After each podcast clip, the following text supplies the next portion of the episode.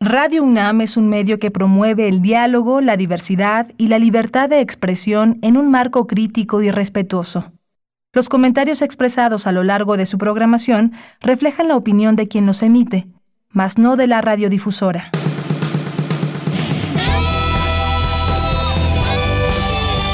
Prisma RU. Relatamos al mundo.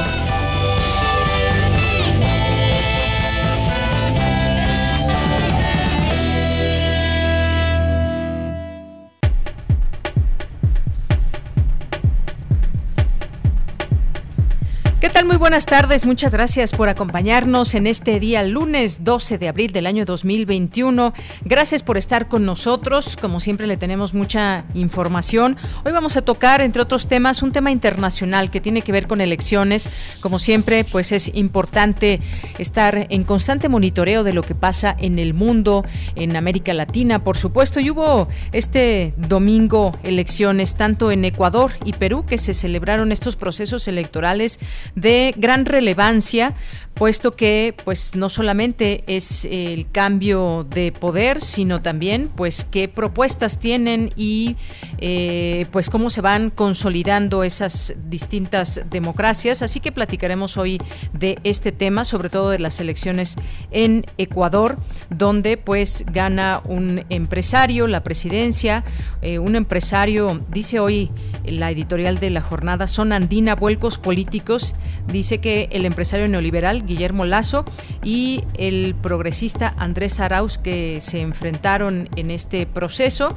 Y bueno, unas elecciones hay que mencionarlo en este caso en segunda vuelta y con tranquilidad, con fuertes medidas por el tema de la pandemia y pues se siguen llevando a final de cuentas estos procesos en medio de una pandemia. No solamente está el tema de la salud, sino también eh, pues todo lo que puede, eh, lo que pasa en el devenir de cada uno de los países que han continuado sus procesos electorales en tiempo y forma en el mundo. Eso es algo importante también de comentarlo. Ya tendremos nuestro proceso aquí en México, pero por lo pronto hablaremos de este tema. Es uno de los temas que les proponemos para este día. Vamos a platicar también sobre otro tema que pues nos preocupa y como siempre acudimos a esas voces de especialistas, como el caso de Pepe Reveles, José Reveles, periodista especializado en temas de seguridad y narcotráfico, porque nueve organizaciones transcriminales mexicanas son las que tienen el mayor impacto en Estados Unidos. Pero hay una que ha crecido a pasos acelerados y que tiene presencia en más estados mexicanos aún que el cártel de Sinaloa y también se ha expandido a otras partes del mundo y nos referimos al cártel Jalisco Nueva Generación Así que de eso nos platicará Pepe Reveles eh, en un momento más aquí en Prisma RU. Y vamos a platicar también una información, una nota, una conferencia que hubo con varios especialistas y participantes desde estos foros que se hacen desde nuestra casa de estudios, desde la UNAM, y se habló acerca de la pandemia y cómo ha afectado de manera importante la salud mental, eh, tema que ya hemos abordado en algún momento, pero pues hay un 70% de personas que no se atienden. Esa es quizá eh, una de las notas importantes a destacar y vamos a conversar con la doctora Claudia Raful, que es académica de la Facultad de Psicología. Así que quédese con nosotros el día de hoy, tendremos esto, la información, por supuesto, universitaria. Hoy es día de cartografía RU con Otto Cázares, información de cultura con Tamara Quirós, información internacional con Ruth Salazar. Así que, pues así iniciamos el día de hoy. Saludo a mis compañeros allá en cabina, en cabina, siempre atentos a la, a la mm, transmisión de este espacio, a Socorro Montes en los controles técnicos, a Rodrigo Aguilar en la producción, a Denis Licea en la asistencia. Aquí en los micrófonos les saluda Deyanira Morán con mucho gusto y pues muy contenta de iniciar esta semana con todos ustedes. Así que desde aquí, relatamos al mundo. Relatamos al mundo. Relatamos al mundo. Bien, pues en resumen, en este día, lunes 12 de abril, le tenemos que este lunes el rector de la UNAM, Enrique Iraue, preside la ceremonia virtual para conmemorar los 50 años del Colegio de Ciencias y Humanidades. El informe de la Organización de las Naciones Unidas, Hacer las paces con la naturaleza, advierte que el actual modelo de desarrollo mundial ha generado desigualdades, señala Julia Carabias Lilo eh, de la Facultad de Ciencias de la UNAM. Un grupo de académicas de diversas universidades y organizaciones se unieron para crear la Red de Inclusión, Igualdad e Incidencia para la Transformación Académica. Discuten especialistas alcances y repercusiones de la eutanasia y el derecho al bien morir. En temas nacionales, cerca de 14.1 millones de dosis de la vacuna COVID-19 de Pfizer BioNTech se entregarán a 47 países y economías, entre ellos México. El medicamento se entregará en el segundo trimestre de este año, entre abril y junio, mediante el programa COVAX de la ONU. En cinco alcaldías de la Ciudad de México inició la aplicación de la segunda dosis de la vacuna contra COVID-19 en adultos mayores. La vacuna de Pfizer será para Miguel Hidalgo y Azcapotzalco, mientras que en Coajimalpa, Magdalena Contreras y Milpa Alta se colocará la AstraZeneca. Durante su conferencia matutina, el presidente Andrés Manuel López Obrador reveló que integrantes del cártel Jalisco Nueva Generación estuvieron involucrados en las manifestaciones que ocurrieron en Chihuahua en 2020 contra la entrega de agua de la presa La Boquilla a Estados Unidos. El Tribunal Electoral del Poder Judicial de la Federación resolvió que las postulaciones de Félix Salgado Macedonio en Guerrero y la de Raúl Morón en Michoacán tendrán que ser votadas nuevamente por el Consejo Electoral del INE el día de mañana. Los abogados del ex senador del PAN, Jorge Luis Lavalle, señalaron que presentarán al juez testimonios de dos colaboradores cercanos del exdirector de Pemex, Emilio Lozoya Austin, para desmentir las acusaciones de soborno como parte del caso Odebrecht. Y en los asuntos internacionales, Tyler Moran, asesor de la Casa Blanca, dijo que el gobierno del presidente de Estados Unidos, Joe Biden, aseguró acuerdos para que México, Honduras y Guatemala coloquen más tropas en sus fronteras. India superó hoy a Brasil como el segundo país con mayor número de infecciones por coronavirus al notificar un nuevo récord diario de más de 168 mil casos. El país asiático registró más de 873 mil casos en los últimos siete días, un aumento del 70% respecto a la semana anterior.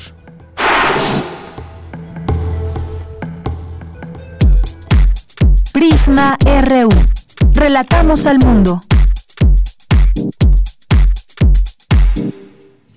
La una de la tarde con 11 minutos y en como usted sabe, pues todos los días estamos aquí actualizando las cifras con respecto a lo que dan a conocer todos los días la Secretaría de Salud o autoridades federales en torno a la pandemia. Y al día de hoy el Gobierno de México ha actualizado el semáforo de riesgo epidémico por COVID-19. Tenemos que 19 estados en este momento se encuentran en semáforo color amarillo, este semáforo epidemiológico que nos da cuenta de cómo se va comportando la pandemia y que se toma en cuenta pues camas de hospitalización, se toma en cuenta el número de contagios, el número de personas eh, que fallecen día con día. Y bueno, pues como les decía, 19 estados se encuentran en semáforo amarillo, 5 en color naranja, entre ellos está la Ciudad de México, y 8 en verde. Se cumplen seis semanas eh, de no tener entidades en el color rojo. Eso de alguna manera pues habla de un cierto avance para controlar la pandemia, además de que con el inicio de la vacunación desde diciembre del año pasado, pues se ha logrado ya tener la posibilidad de inmunidad en una pequeña parte de, la población. Aún sigue siendo pequeña eh, el número de personas que han logrado tener ya la vacuna contra COVID-19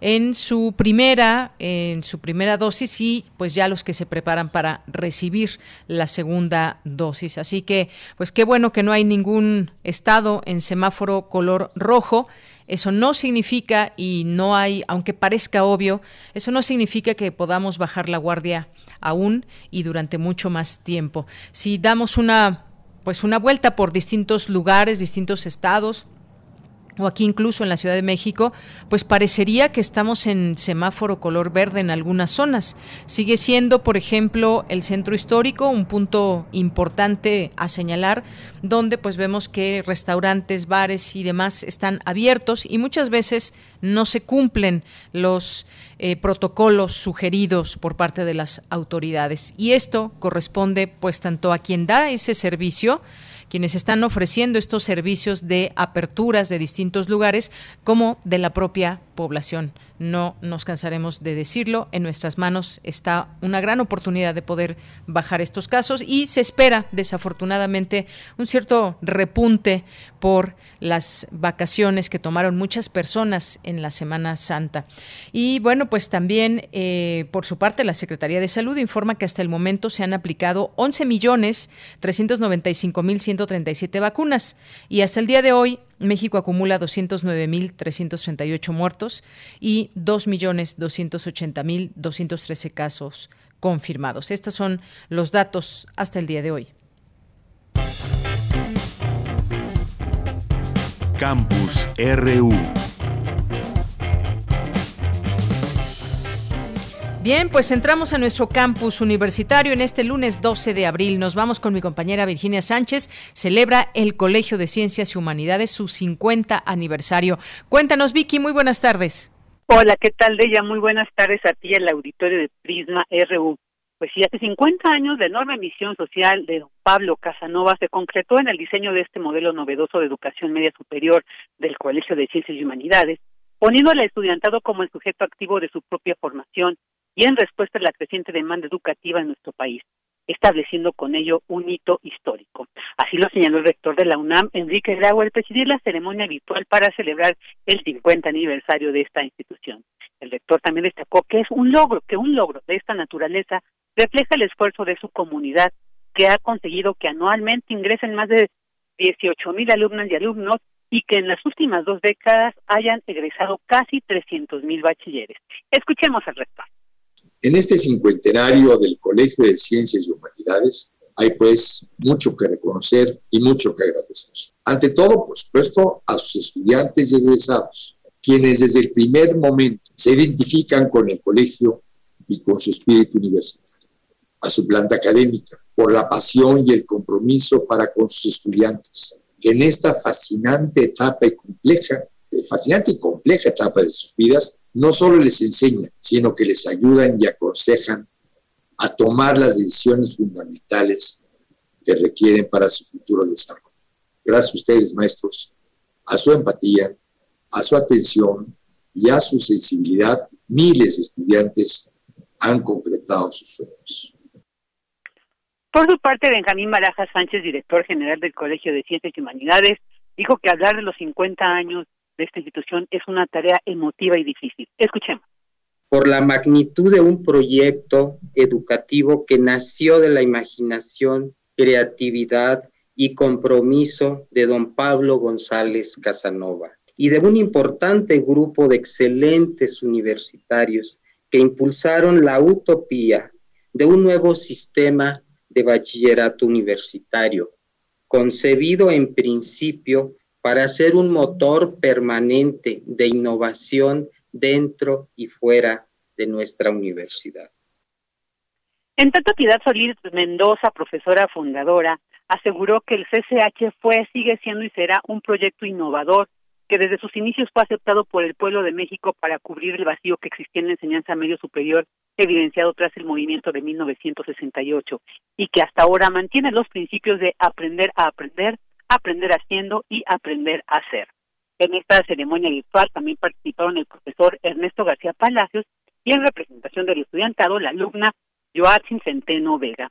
De ella, pues este es el reporte y pues por supuesto mucho orgullo también de haber sido CCHera, CCH Naucalpan, y yo creo que pues como muchas y muchos nos sentimos muy contentos de que este día esté cumpliendo 50 años el Colegio de Ciencias y Humanidades. Por supuesto, Vicky, 50 años de esfuerzo y que pues nació de un proyecto muy loable encaminado a la educación entre los jóvenes y que pues hoy llegar a sus primeros 50 años es digno de celebrarse y de tener esta posibilidad de informar a todos los universitarios, al público en general y seguir seguiremos hablando del tema, por supuesto, en la semana. Muchas gracias, Vicky. Gracias, Buenas tardes, hasta mañana. Hasta mañana, muy buenas tardes. Y nos vamos ahora, nos vamos ahora con Dulce García. Debaten especialistas los alcances y repercusiones de la eutanasia y el derecho a morir. ¿Qué tal, Dulce? Bienvenida, buenas tardes.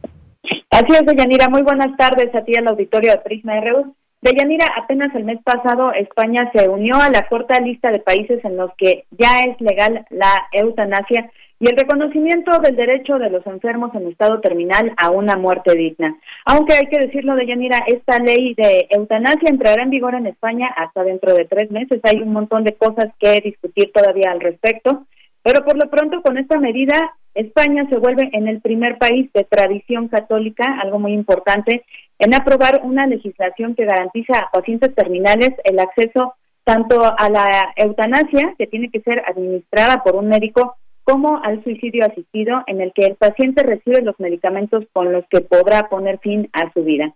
Y bueno, como en muchos países donde ya fue aprobada la eutanasia, España autorizará su uso únicamente a personas que sufran, hay que resaltar esto, enfermedades graves o incurables, o bueno, a pacientes graves, crónicos, eh, que tengan una condición imposibilitante y que cause también además sufrimiento intolerable.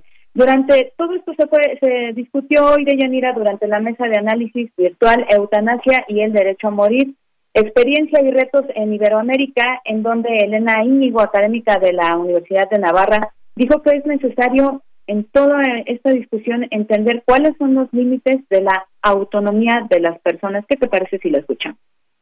No se está hablando de la autonomía de la persona, se está hablando de la autonomía de ciertas personas. Es decir, no todo el mundo tiene la posibilidad de pedir que se acabe con su vida.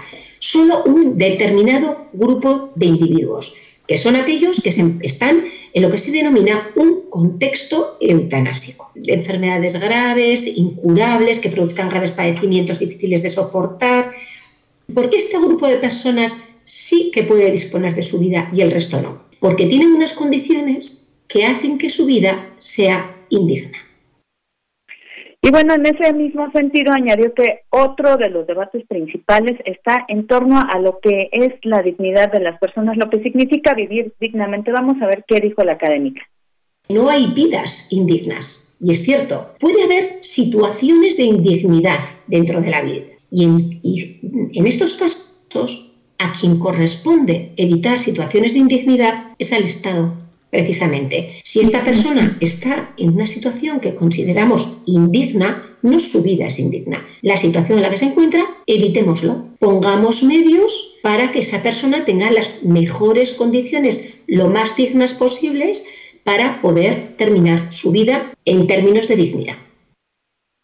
Y finalmente, Deyanira, otro de los cuestionamientos que Elena Íñigo destacó es el de cómo se puede confirmar que el solicitante de la eutanasia actúa libremente. Y es que ya en este proceso de decisión a veces intervienen familiares, médicos y demás gente cercana al paciente, por lo cual la ley aprobada en España ha contemplado que la persona debe estar en primera consciente de que está solicitando la eutanasia y además hacer esta solicitud dos veces por escrito o por algún otro medio que deje constancia en dado caso que la persona no pueda escribir y esta doble solicitud deberá estar separada la primera de la segunda por 15 días para garantizar que haya alguna que no haya alguna presión externa.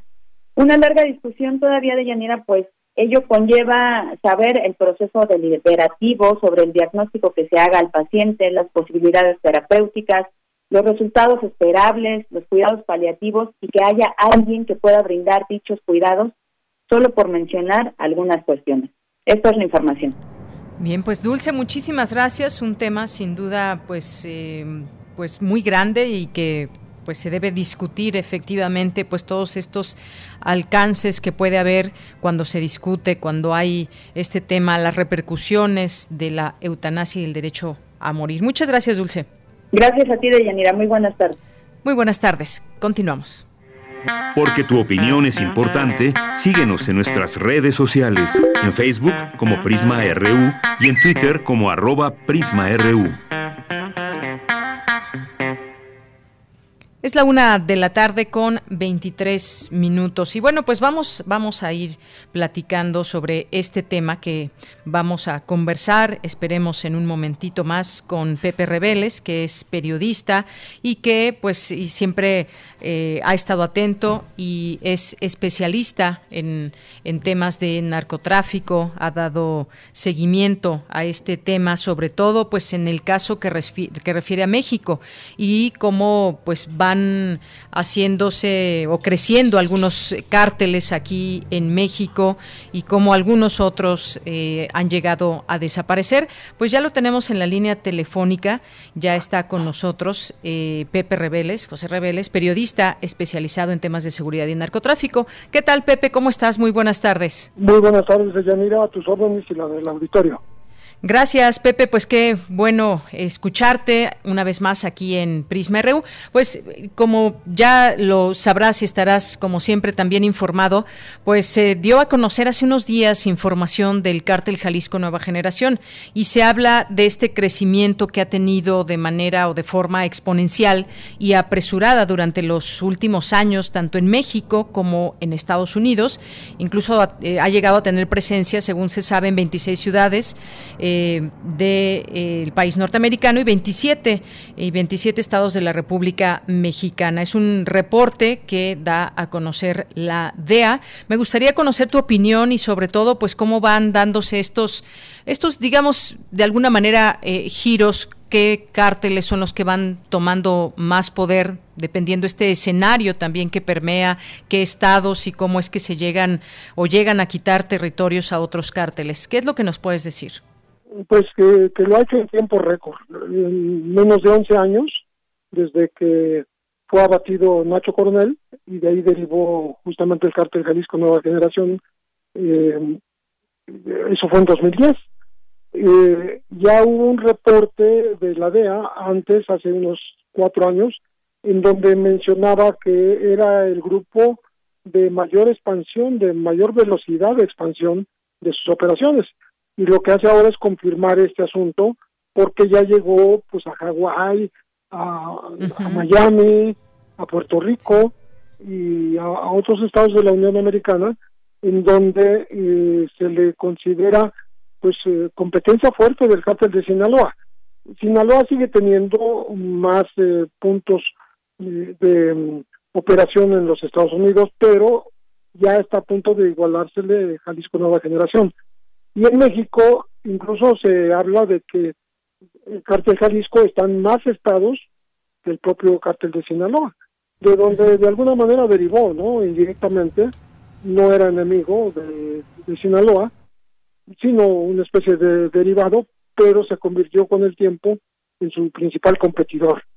Sobre todo porque, porque ahora estamos hablando de Estados Unidos, pero el primer reporte fue que este cártel Jalisco había escogido mm, dirigir sus operativos y su venta y su comercialización, su trasiego de drogas hacia Europa, hacia África, hacia Asia y Australia, es decir, diversificando los mercados.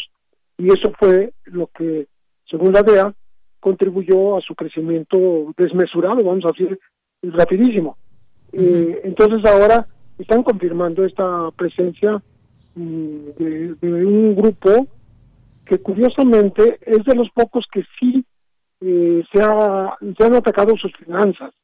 Ha habido dos operativos, los dos iniciados por Estados Unidos, el operativo Pitón y el operativo Agave Azul, los dos el año pasado, en donde se incautaron pues, mil, más de dos mil cuentas, se capturó a 600 personas, pero eso no lo ha frenado. O sea, sí atacaron sus finanzas, sí le congelaron cuentas, pero claro, aquí de pronto mm, los jueces del Poder Judicial actúan más rápido que, que, las, que las autoridades ejecutivas y pronto les dieron amparos y descongelaron sus cuentas. Esa es la situación. Esa es la situación y lo que se sabe desde este informe y cómo pues se han logrado expandir y que justamente pues entre las entre las cosas que se dan a conocer es que tanto el cártel Jalisco como el de Sinaloa han aumentado de forma importante la capacidad que tienen para la producción de fentanilo y, se prevé que pues lideren el mercado eh, del narcótico sintético. Y, y la pregunta sería aquí, Pepe, ¿Qué hace posible esta expansión, esta diversificación? Porque bueno, antes hablábamos de cierto tipo de drogas y están diversificando también esta, esta oferta. Pero ¿qué, qué hace posible esta expansión? Bueno, lo que lo hace posible es la demanda del mercado estadounidense. Ahí ha crecido eh, pues el ansia por tener fentanilo, eh, aunque sea una droga poderosísima y muy dañina, causa muchas muertes pero el consumidor estadounidense no se fija en eso, aunque haya muchas muertes.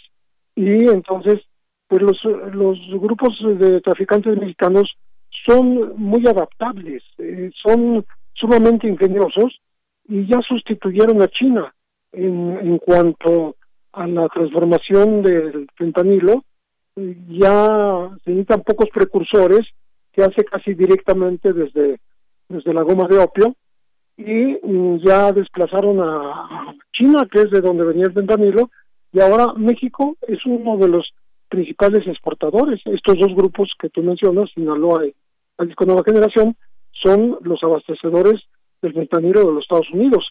Además de las metanfetaminas, de donde nacieron los de Jalisco Nueva Generación, además de la marihuana, además de la heroína y además de de la cocaína que no se produce aquí, pero que pasa por territorio mexicano y centroamericano. Así es, Pepe. Y bueno, en todo esto también pues se habla de que ya llegó por lo menos a 26 de las ciudades más importantes de Estados Unidos y que hay operadores, ya decías, Puerto Rico, las islas de Hawái o Honolulu, es lo que se sabe hasta el momento. Y esto que, que decías me parece muy importante de pues que hay una demanda importante del mercado estadounidense. Simplemente hay esta demanda sin pues darse cuenta todo lo que lo que engloba, lo que enlista la posibilidad de que llegue hasta allá este tipo de droga. Además, decías, pues una droga muy fuerte, muy adictiva, que genera muchas muertes, una de las conocidas como, como drogas duras. Hacia allá se está mirando, digamos, por eso se ha diversificado esto. Hay una demanda pues muy grande y, y te preguntaba hace un momento qué hacía posible su expansión, pues también, pues qué encuentran además de esas petición, esa petición y ese fuerte consumo en Estados Unidos, sino todos también todas estas redes que hacen que llegue y que se expandan estos cárteles mexicanos. Bueno, eh, aquí también contribuye el hecho de que eh, han hecho exhibición de fuerza, eh, no hace un año andaban ahí este, más de 60 vehículos, algunos blindados, otros con metralletas montadas, con Barrett montados en, encima de, las plataformas y como retando a la autoridad. Es el grupo que más eh, confronta al gobierno mismo y a las Fuerzas Armadas, pues como para demostrar poderío y para señalar eh, el territorio donde se instala. Eh, de hecho, hizo una, además de la que te menciono, hizo otra expresión de, de poderío bélico con tanques artillados y, digamos que blindados, eh, hechizos, este, ahí en, en la zona de Aguililla, en Michoacán, de donde es originario justamente Nemesio Ceguera, el líder del cártel. Eh, se han expandido mucho.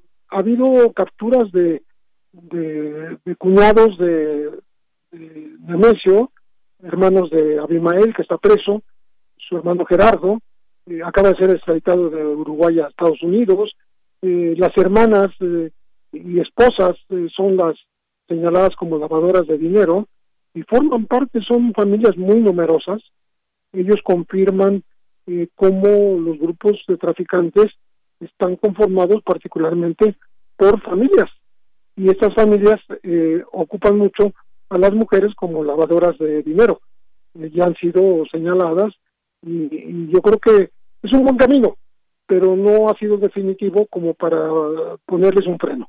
Eh, ellos siguen actuantes, siguen activos, siguen bien armados siguen teniendo la capacidad financiera para comprar las armas que requieran, los sicarios que sean necesarios y ahí siguen, ahí están, van en crecimiento, no van, no están para nada frenados es, un diagnóstico que, pues, sin duda debe preocupar también, pues, no solamente a Estados Unidos, al gobierno de México, porque, pues, dan a conocer también nueve organizaciones. Si bien el cártel Jalisco Nueva Generación es el que se ha expandido más eh, de manera impetuosa, pues está el de Sinaloa, está el del Golfo, Beltrán Leiva, la familia michoacana, Guerreros Unidos, los Rojos, que son los que, según ese reporte, dominan la mayor parte del mercado de narcóticos en Estados Unidos.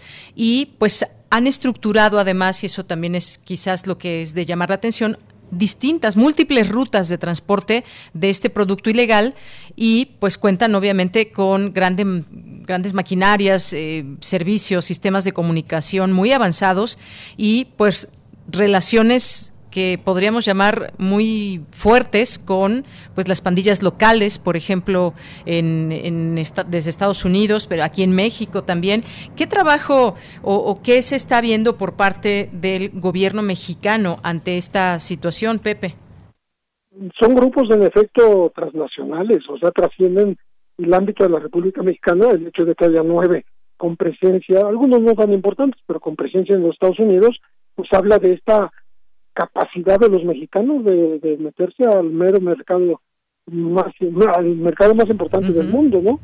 Mm, los Guerreros Unidos, por ejemplo, eh, son responsables de la desaparición de los 33 eh, normalistas de Ayotzinapa hace ya casi siete años y, siguen vigentes. yo creo que el, el gobierno está haciendo bien, la UIF, la Unión de Inteligencia Financiera, en atacar las finanzas de estos grupos.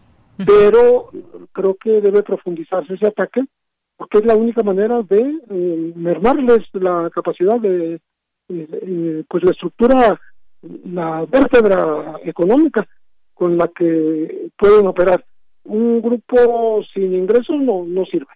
Entonces, lo que los hace operantes es justamente el alto ingreso que consiguen, las armas que con ello pueden conseguir, los blindados, los aviones, todo tipo de transporte que pueden tener a su disposición.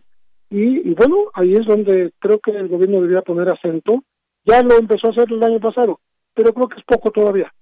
Eh, no alcanza, no alcanzan los operativos Pitón y Agave Azul, que por cierto los iniciaron los Estados Unidos, no alcanza para frenar estos grupos en expansión. Es, es una actividad que atrae muchísimo, que obliga a la gente a arriesgar la vida y, y toda su, su, comprometer toda su actividad porque las ganancias son multimillonarias. Entonces ahí es donde hay que pegar.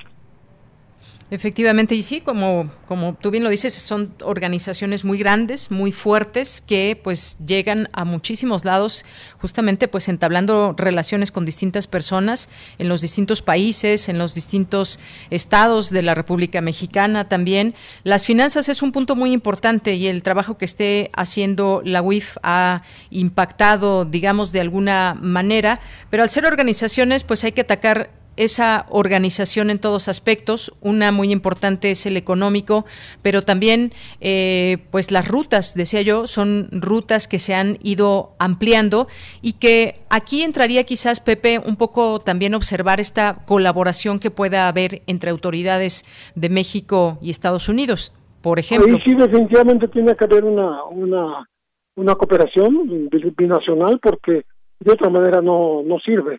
Eh, cuando uno lee que hace un año exactamente, con la operación Pitón detuvieron a 600 operadores, pues ¿cuántos son?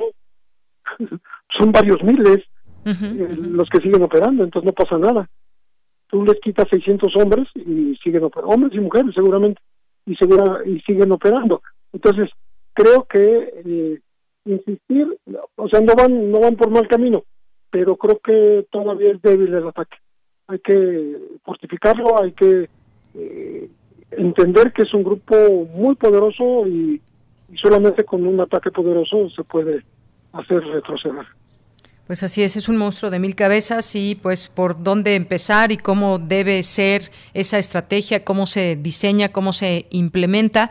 Y bueno, pues incluso pues al tratar de entender todo esto existen pues de pronto versiones que no han sido efectivamente eh, corroboradas y demás, pero por ejemplo se hablaba de alianzas del cártel Jalisco Nueva Generación con miembros de las Fuerzas Armadas Revolucionarias de Colombia y pues bueno, finalmente requieren de personas en, en, otros lugares para hacer esa, esas, eh, pues esas relaciones, de alguna manera, relaciones públicas que les pretendan, o no, no más bien públicas, relaciones eh, muy escondidas, pero que les permiten ese viaje y esa, ese transporte de la droga en sus distintas eh, modalidades. Sí, y hay que tener mucho cuidado con la expansión porque pues, ya hicieron su aparición en la Ciudad de México, aquel atentado contra Omar García Harpus, que él exactamente culpa a uno de los líderes locales del cártel Jalisco de haber implementado ese ataque. Fallido, por cierto, pero pues de todas maneras costó la vida a, dos, tres personas. Entonces, mm, no no hay que dejar que crezca. Esa es el, yo creo que la conclusión. Atacarlo ahora mismo y no dejar que crezca. Claro.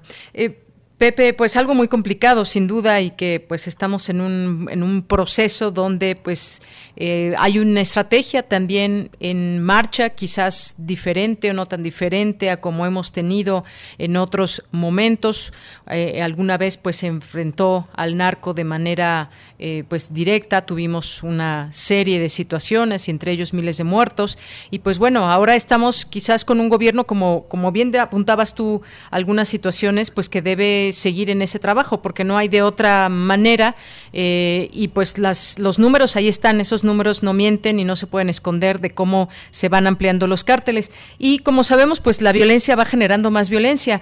Y me gustaría conocer tu opinión muy rápido sobre pues estos eh, grupos de niños armados que pues son parte de esta asamblea comunitaria que se realizó el fin de semana y aprobó la integración de niños eh, en las filas allá eh, de grupos de autodefensas en Guerrero, pero son niños entre 6 y 11 años de edad que tomaron las armas, se integraron a la Policía Rural, más, bien Policía Rural, de la Coordinadora Regional de Autoridades Comunitarias de Pueblos Fundadores. Esto sin duda nos debe preocupar, el que niños estén tomando las armas.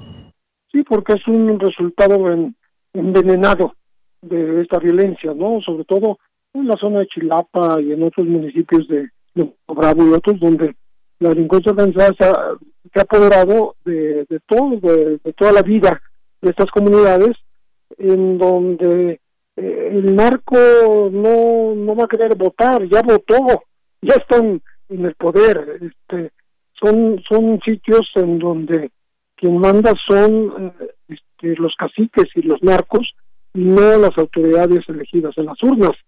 Estamos a punto de las elecciones y el propio gobierno reconoce que el narco también quiere votar. Yo no, no nada más quiere ya las obras públicas, no nada más quiere poner al secretario de seguridad en cada municipio, sino que ahora quiere poner alcalde. Y hay violencia porque donde no hay acuerdo, pues lo liquidan simplemente.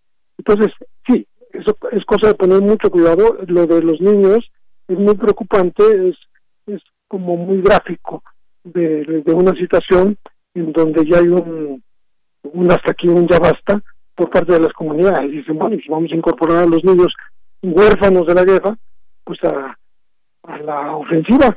Sí, sí es, sí es de preocuparse en este país. No debería pasar. Así es. Bueno, pues sí, quería, quería escuchar también tu opinión sobre este tema bastante, bastante preocupante. Pues Pepe Rebeles, muchas gracias como siempre por estar aquí en Prisma RU de Radio UNAM. Gracias, Yanira. Buenas tardes. Muy buenas tardes, Pepe. Hasta luego. Bien, pues fue José Reveles, periodista especializado en temas de seguridad y narcotráfico.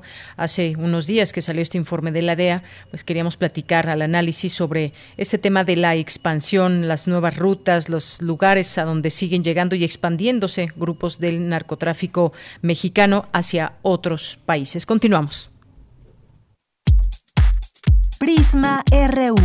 Relatamos al mundo. Es la una de la tarde con 42 minutos y nos vamos a nuestro siguiente tema. Ya está en la línea telefónica. Agradecemos, nos toma esta llamada la doctora Claudia Raful, que es académica de la Facultad de Psicología. Doctora, bienvenida. Muy buenas tardes. Hola, buenas tardes. Doctora, pues preguntarle, eh, hemos hablado aquí en algunos momentos sobre las afectaciones psicológicas, que, eh, emocionales, mentales que puede traer la pandemia consigo y que ha afectado a muchas personas, pero en esta ocasión nos queremos centrar en esta parte tan importante que pues es la salud mental, pero que muchas personas no se, no se llegan a atender. Aproximadamente estamos hablando del 75% de las personas que enferman en el rubro mental, pero que no reciben reciben tratamiento alguno. Conocer de esta cifra, ¿por qué no tienen tratamiento? Porque son ellas las que no reconocen una situación y no acuden a algún especialista. ¿Por qué estamos viendo esta situación, doctora? Eh, yo creo que la pregunta que haces es muy importante porque tiene es muy complejo de responder. Por una parte, esta, esta situación de no reconocer en nosotros mismos síntomas de alguna problemática de un trastorno mental, es, es evidente que la tenemos en la población mexicana, ¿no? No, no, no logramos tener como una, un alcance de la difusión de la salud mental y por lo tanto las personas tienden a no poder distinguir hasta que está eh, están los síntomas mucho más graves de lo que pudieran estar para buscar eh, atención. Por otro lado, también es cierto que los profesionales de la salud en el ramo general tampoco tienen incorporado en sus prácticas hacer preguntas clave que pudieran indicar que una persona que está yendo a lo mejor por una afección física también tiene alguna problemática de salud mental. Entonces es, es un poco de los dos lados, ¿no? Los profesionales de la salud y también las mismas personas que tienen la sintomatología. Efectivamente, esto es sin duda eh, muy interesante. Se dio hace unos días una conferencia eh, de, parte de la UNAM, importancia de la salud mental durante la pandemia, que justamente organizó la, la, Facultad de Medicina, de Psicología también, y pues bueno, muestran que 30% de la sociedad en algún momento de su vida presenta algún trastorno.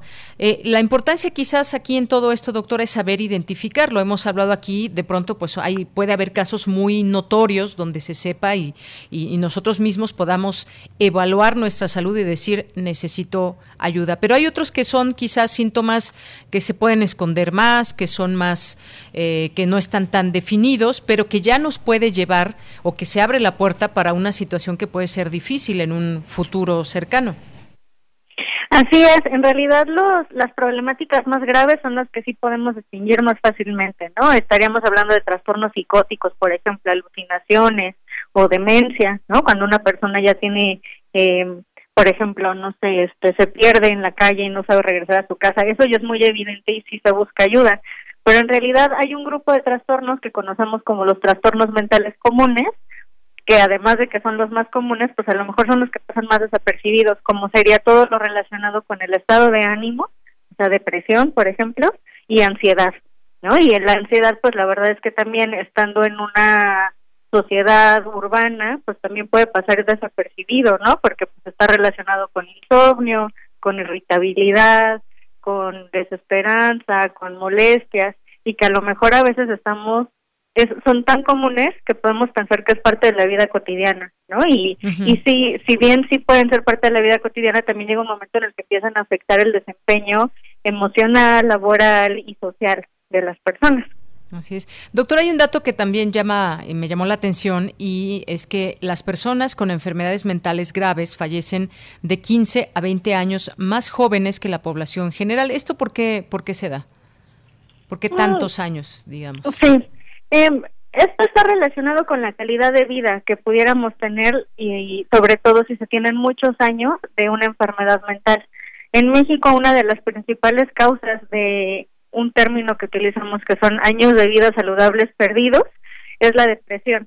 Y esto se refiere a que una persona que tiene depresión pues deja de desempeñarse socialmente y laboralmente y eso también afecta físicamente, ¿no? Pensemos en, pues se pierde el trabajo, entonces hay problemas también económicos, eso genera estrés, eso genera más pobreza, eh, y si se tiene alguna otra enfermedad, por ejemplo, física, eh, no se puede atender, ¿no? Porque ya se perdió la seguridad social que se pudo haber tenido, eh, no se busca tratamiento, se pierden redes sociales, entonces no hay quien acompañe a las consultas médicas, por ejemplo. Eh, y también pueden ser las afectaciones directas que pudiera tener alguna enfermedad mental. Por ejemplo, la, esquizofrenia es una de las enfermedades que, que se refiere a, esta parte como de los cuadros psicóticos, alucinaciones y demás, que también se ve que la, la esperanza de vida se reduce considerablemente. Otro de los factores importantes también es que pueden correr más riesgo, pueden ser más víctimas las personas que tienen trastornos mentales severos de violencia. No es que ellos vayan a infringir la violencia, sino al contrario la reciben, ¿no? Entonces, también eso disminuye la esperanza de vida. Muy importante también este dato. Eh, también, doctora, pues algo que se, que se comentó en esta conferencia, me parece muy importante traer a colación hoy con nuestro público Radio Escucha, pues es que durante todos estos meses que se ha gestado y que hemos estado en plena pandemia, pues para muchas personas llegó pues una cierta desesperanza, mucho dolor, tristeza, perder amigos, familiares. Eh, también estamos hablando de una situación de pobreza, de una situación incluso también de violencia que se vive y que hemos dado cuenta aquí que se puede vivir dentro incluso del propio del propio hogar y son cosas que van pasando poco a poco. Quizás alguien perdió su trabajo al inicio de la pandemia o a la mitad de la pandemia. Me refiero, por ejemplo, todo el año pasado. Eh, hemos pasado por situaciones a las que no estábamos preparados para, para enfrentar. Y esas posibilidades también que de pronto se cierran porque la parte económica pues está, está bastante afectada. Y esto implica que no exista la posibilidad de, de más empleos como normalmente debería haberlos. Y, de pronto son, son eh, pues efectos que van avanzando de alguna manera efectos silenciosos, pero que están presentes y que al término de esa pandemia o durante ella, pues se ha requerido también poner atención en la salud en la salud pública mental de las personas. ¿Cómo ha sido, digamos, todo este proceso? Eh, si se tienen datos quizás de que cómo ha avanzado la posibilidad de que las personas se puedan tratar. ¿Qué es lo que nos puede decir, doctora? Se han hecho estudios, algunos estudios sobre todo con datos de personas que encuesta, que responden encuestas en línea, pero actualmente tenemos un estudio de dentro también de la Facultad de Psicología y el Instituto Nacional de Psiquiatría, em, en colaboración con la maestra Marta Cordero y también la directora de psicología, la doctora Medina Mora, en la que en el que hemos estado analizando estos determinantes sociales de la salud a los que te estás refiriendo, ¿no? Y y esto nos está dando mucha información acerca de hacia dónde podemos hacer las sugerencias de las políticas públicas. ¿no? Este, podemos ver cómo es que las personas se tenían miedo de que las zonas rurales estuvieran más afectadas por el COVID porque pues casi no hay servicios de salud, pero en realidad es una pandemia que está afectando en México las zonas urbanas, ¿no? Principalmente las zonas donde hay mucha la densidad demográfica es alta. Eh, esta parte del desempleo que mencionas pues, sí está afectando, se está viendo que está aumentando el desempleo, pero es que también ya veníamos de una situación precaria laboral, ¿no? Y, y no nada más es el desempleo, son empleos que no tienen prestaciones y que en el momento en el que se enferma alguien, pues le piden la renuncia y una vez que ya se mejora, pues lo vuelven a integrar, ¿no? Todas estas cosas son de nosotros, pues lo que nos queda es mostrar esta información ¿no? Eh, y pues hacer un como una un llamado, por ejemplo, a través de, este medio, pues a que se ponga esto en sobre la mesa, ¿no? Y se analice de qué manera se va a poder trabajar no solo este año, sino pues durante la siguiente década probablemente, ¿no? Porque la afectación en la salud mental y social en general pues va a ser muy grande. Así es, doctora. Y para ir concluyendo poco a poco esta conversación, pues yo quisiera eh, comentar también que, pues no solamente esta situación, estas afectaciones psicológicas mentales se dan para quienes, quienes han tenido situaciones adversas en cuanto al trabajo, la pérdida de algún familiar. Hay quienes quizás eh, han mantenido su trabajo, la posibilidad de quedarse en casa, que eso es algo que, pues creo que debe agradecerse enormemente. Pero hay quien está conviviendo con su familia hacía las 24 horas del día o mucho más tiempo del que lo hacía, el hecho de que los niños estén en casa, que no puedan acudir a sus labores 5, 6, 7 horas eh, y que en ese periodo pues los padres o los cuidadores principales tuvieran pues también la oportunidad de hacer su trabajo, sus distintas actividades, ha afectado. Y quizás es algo, por eso decía yo que es algo también de manera silenciosa, que nos va afectando y podemos decir a grandes rasgos estamos bien, pero en realidad también estamos padeciendo distintas situaciones y también desde los distintos sectores o, edades, desde los niños hasta los más, eh, los adultos mayores de más edad, están sufriendo de alguna manera estas situaciones. Así que, pues, solamente me gustaría un último comentario sobre esto y que nos invite también hay un servicio que ofrece la Facultad de Psicología eh, para que las personas se puedan atender.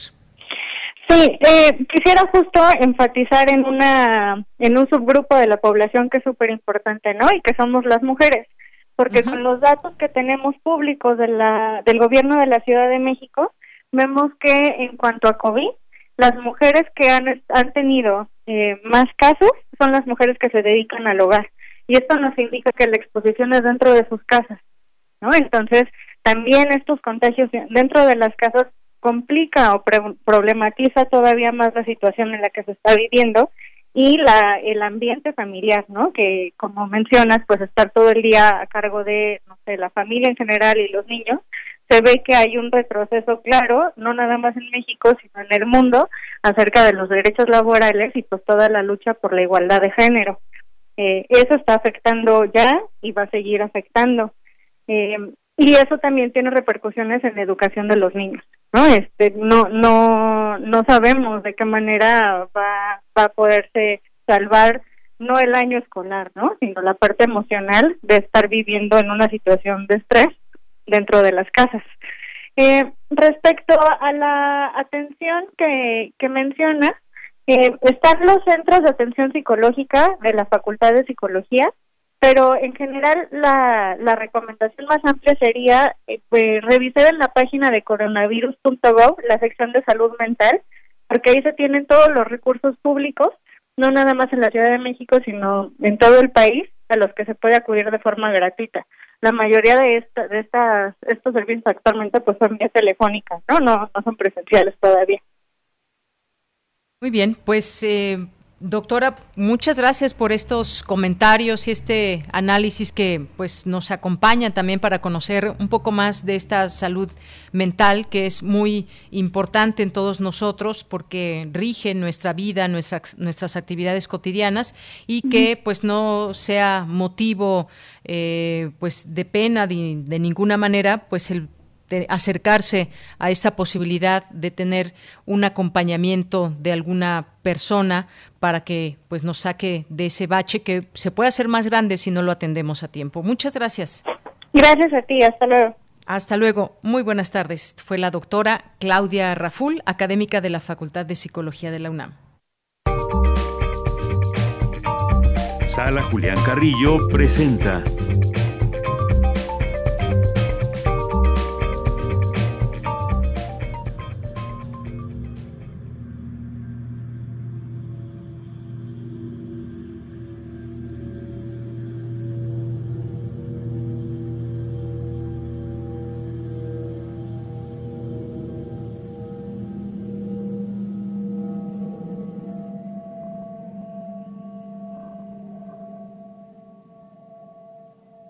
Bien, pues estamos escuchando esta música Ojo de Buey de Yeudiel Infante.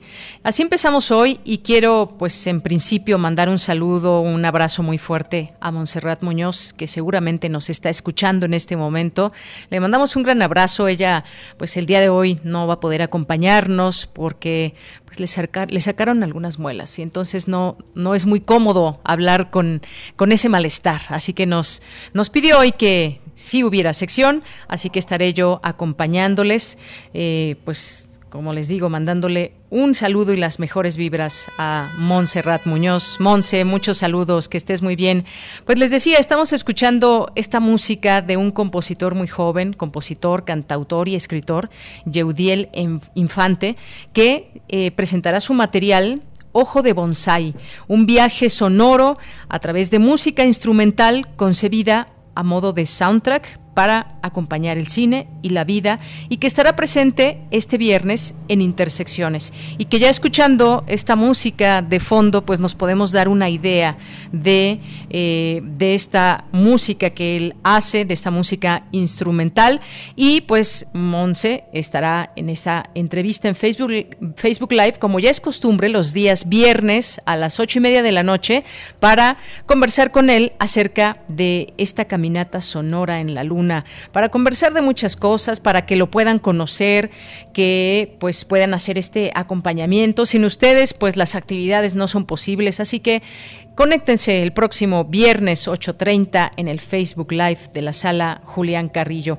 Y bueno, esto por una parte. Nos vamos a despedir en un momento más con un poco más de, su música. Y también pues los, los queremos invitar. Nos dejó aquí muy encargado Monse que pues los invitemos al curso Voz tu Voz, el cual, como sabemos, es un curso en línea, que es un taller práctico para locución, lectura e interpretación de textos en voz, y el cual es impartido por Elena de Aro. Ella es actriz, egresada de la carrera de literatura dramática y teatro de la Facultad de Filosofía y Letras de la UNAM y galardonada con el Premio Salvador Novo a la Revelación Femenina, otorgado por la Unión de Críticos y Cronistas. Así que ella puede ser su guía, su maestra en torno a pues estas lecturas, interpretaciones a través de la voz, nuestro instrumento muy importante para la comunicación. Este taller taller se llevará a cabo los días sábados de las 11 a la 1.30 de la tarde, del 8 de mayo, así que todavía están muy a tiempo, del 8 de mayo al 26 de junio. El costo de este curso es de 2.500 pesos. Hay descuento para la comunidad UNAM e INAPAM que les costaría 2.000 pesos. Las inscripciones, anoten este correo, cursos R unam cursos gmail.com y les queremos recordar muy importante que el cupo de ese taller es limitado a 10 integrantes así que pues anótense rápidamente para que no se queden sin lugar. Y pues nos vamos a despedir con esta música de Yeudí el Infante que pues va a estar en conversación con Montserrat Muñoz el próximo viernes 20-30 horas en el Facebook Live. Y esto es parte de su música y con ello nos vamos al corte y le volvemos a enviar un abrazo a Montserrat Muñoz.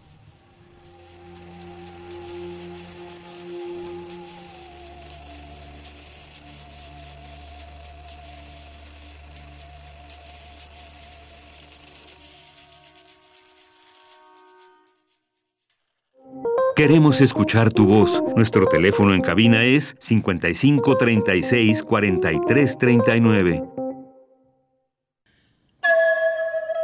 En esta época tan difícil que estamos viviendo, la música es un bálsamo para el espíritu. Soy Ana Lara y los invito a que escuchen la música que hacemos los compositores aún en el encierro en Hacia una nueva música todos los miércoles a las 18 horas, por supuesto, en Radio Una. Experiencia sonora.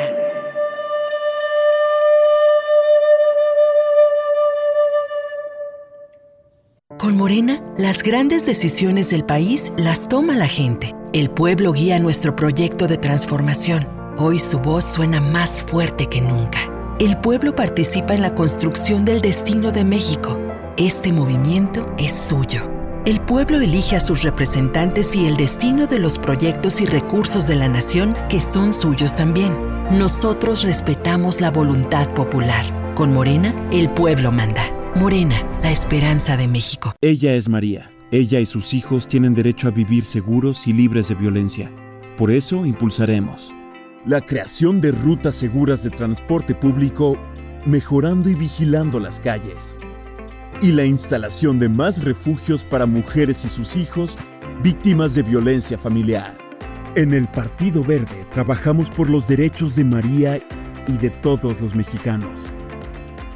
Cumplir es nuestro deber. Partido Verde. Hola, Juan. Hola, Oscar. ¿Ya te has dado cuenta que llevamos mucho tiempo juntándonos en esta transmisión? Y ahora nos juntamos para hacer este promocional de nuestro propio programa. Sí, hombre, en esta ocasión no es así un encuentro casual. Las Esquinas del Azar, todos los martes a las 10 a.m. y retransmisión los sábados a las 4 p.m. por el 96.1 de FM. Radio UNAM, Experiencia Sonora. La cuarta transformación se siente en todo México, en cada hogar, en cada sonrisa, en la semilla que toca nuestra tierra, en la mirada de los más sabios. La transformación se siente en nuestra historia y en el futuro construyéndose con más oportunidades. Se siente en cada calle, en cada sueño alcanzado y en el combate a la corrupción. La cuarta transformación se vive y se puede ver. Morena Vota por las diputadas y diputados federales de Morena. La pandemia no fue culpa de Morena. No haber reaccionado de forma rápida e inteligente sí lo es. La violencia en el país no es culpa de Morena. Tratar a los delincuentes con abrazos y dejar que el crimen organizado controle el país sí lo es. La crisis económica del 2020 no fue culpa de Morena. No haber evitado que más de un millón de negocios cerraran sí fue culpa de Morena. Va por México. Pone un alto a Morena y a la destrucción de México. Vota PAN. Prisma RU. Relatamos al mundo. Dos de la tarde con tres minutos. Estamos de regreso ya en nuestra segunda hora de Prisma RU. Gracias por su atención, gracias por estar atentos a nuestras redes sociales en arroba Prisma RU en Twitter, Prisma RU en Facebook. Así que pues nos vamos rápidamente con los saludos a ustedes que están aquí atentos y pendientes. Y siempre pues es un gusto saber de ustedes, Radio Escuchas, aquí atentos y presentes en nuestra emisión de este día lunes 12 de abril del año 2021. Muchas gracias aquí a César Soto, muchas gracias también a Mario Navarrete, nos envía por aquí un video de algunas calles de la Ciudad de México. A ver, quiero reconocer un poco, va, tengo entendido, en su bicicleta, está ahí por... Em, la Secretaría de Gobernación, si no mal veo. Bueno, espero no equivocarme. Muchas gracias, Mario, por sí, porque me parece que se ve ahí ya el reloj chino. Gracias, eh, Mario. Itzam Martínez también dice que, eh, que Monserrat Muñoz se recupere pronto pero coma mucho helado. Bueno, y si no, ahí está la recomendación para Monse. Gracias, Chitzam. Muchos saludos también para ti.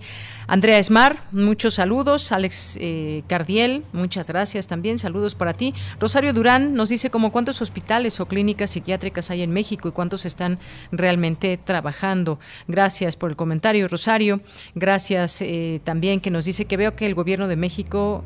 Eh, se le frunce el ombligo al verlo los narcos. Gracias, Rosario, por los comentarios. Un saludo a Juan Stack. Un saludo también aquí a Rosario. Una semana feliz solo se consigue día a día. Por desgracia, nos dice, los malosos les gira más la piedra al expandirse. Toda una empresa son estos eh, grupos criminales, unas empresas para mal, por supuesto, pero que funcionan de alguna forma como tales. Es una organización muy clara donde se van expandiendo y van, van expandiendo, perdón, expandiendo rutas, expandiendo posibilidades incluso de diversificación de drogas, como nos decía el periodista Pepe Rebeles. Gracias también aquí a Alfonso de Alba Arcos, eh, gracias por el comentario. Eh, Jorge Quirós también. Eh, gracias a Otto Cázares, que en un momento estará aquí con nosotros. pensar lo colectivo en libros, pedagogía, arte, parte 1. Aquí tendremos en un momento más a Otto. Henry Paredes, también muchos saludos enviamos para ti, a Ricardo, a nuestros amigos del PUEA UNAM, a Pablo Vázquez, a Lil Morado también. Muchas gracias. Le manda saludos a Pepe, Pepe Rebeles, y dice que cree que a ella sí le ha afectado el encierro. Gracias, Lil. Y pues como decíamos, hay que reconocer también que de alguna manera yo creo que quizás todos estamos de alguna forma afectados otros más, otros menos, pues hay que, hay que saber efectivamente pues cuando acudir a un especialista. Arturo Nápoles también, muchas gracias y muchos saludos, gracias por escucharnos. Le mandamos como siempre también un saludo a la doctora María Cristina Rosas de la, de la Facultad de Ciencias Políticas.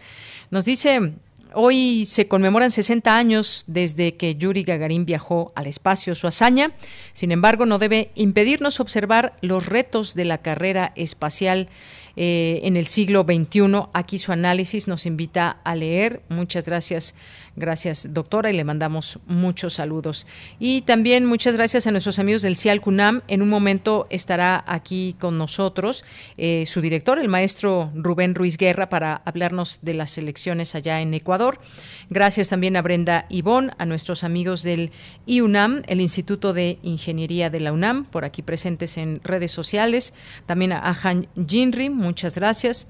A Svarok Temps también, muchas gracias por estar aquí con nosotros y a todos ustedes que están aquí presentes y atentos. José Ramón Ramírez, a Verónica, a Verónica también, eh, lo seguimos aquí leyendo en estas redes sociales. Y Alex Ramírez también, Alex Ramírez Arballo, muchas gracias. Nos vamos rápidamente a la información. Ponen en marcha la red de inclusión, igualdad e incidencia para la transformación académica. Cindy Pérez Ramírez nos tiene la información. Adelante, Cindy. ¿Qué tal, Deyanira? Muy buenas tardes a ti y a todo el auditorio de Prisma RU, con el compromiso de crear alianzas estratégicas para avanzar e incidir en el diseño de políticas y herramientas institucionales en favor de la inclusión, la igualdad y la erradicación de la violencia de género en los espacios universitarios.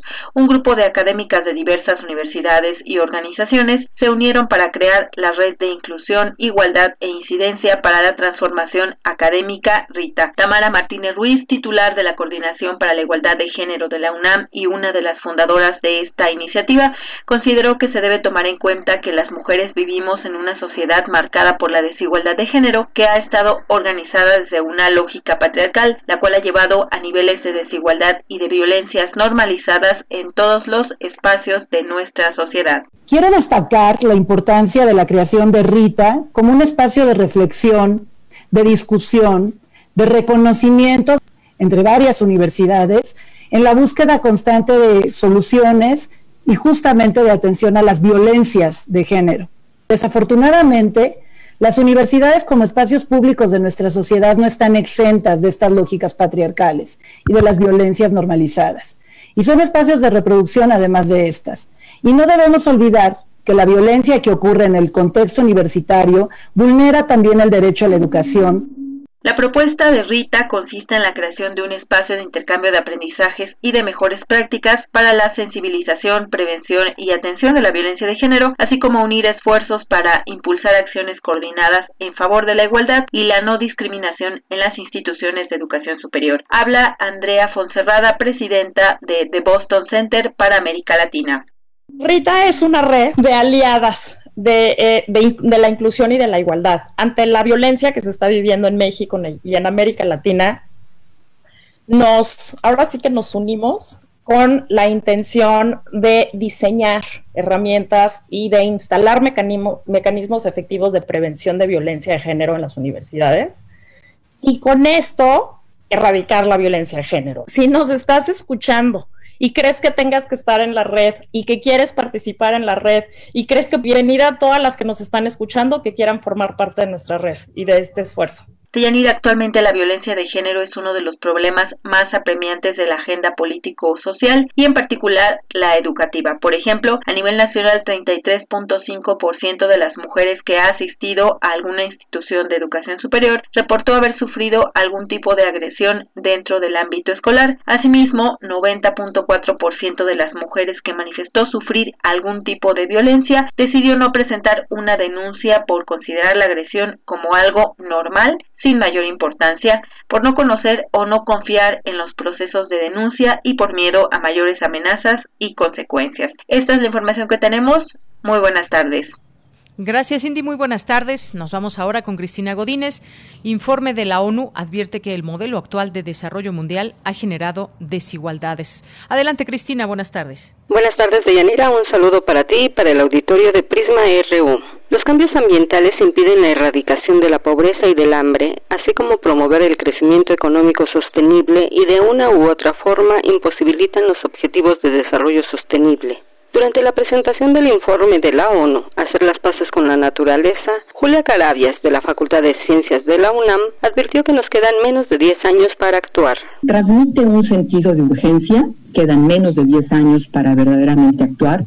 Algunos indicadores de la degradación y cómo es que se ha sobrepasado esta capacidad planetaria. Sabemos, es un hecho ya, el que el planeta tiene por lo menos un grado centígrado más en promedio. La velocidad de extinción de especies está en un orden de decenas o centenas veces más rápido de lo que era la tasa natural que dos terceras partes de la superficie terrestre ya está intervenida. Hay modificación de los humanos en dos terceras partes, que las concentraciones atmosféricas son mucho más que lo que ha sido en los últimos 800 mil años y que la erosión del suelo agrícola es entre 10 y 100 veces mayor que la propia formación del suelo. El documento plantea que la transformación de la relación de la humanidad con la naturaleza es la clave para alcanzar un futuro sostenible.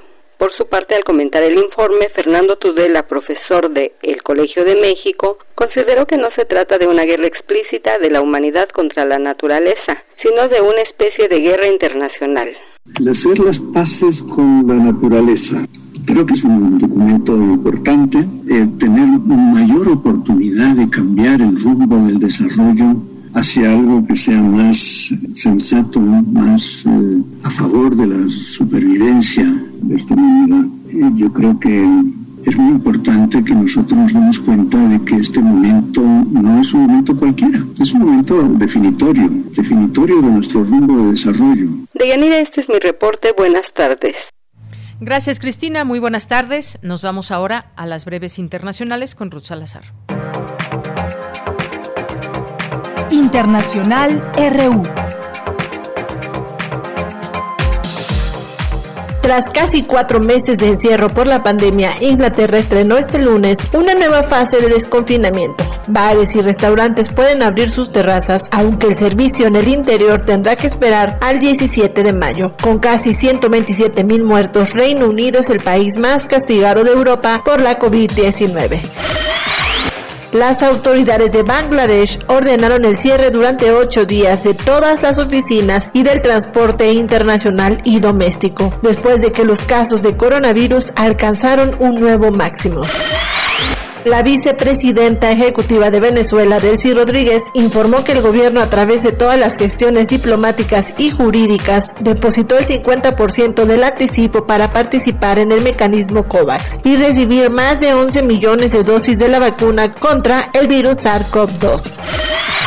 Guillermo Lazo, candidato de la Alianza Conservadora, ganó las elecciones presidenciales celebradas ayer domingo en Ecuador. El nuevo presidente electo obtuvo el 52.50% de los votos, con el 99.79% de las actas escrutadas de la segunda vuelta. Cinco puntos por encima de su rival Andrés Arauz, el delfín del expresidente Rafael Correa.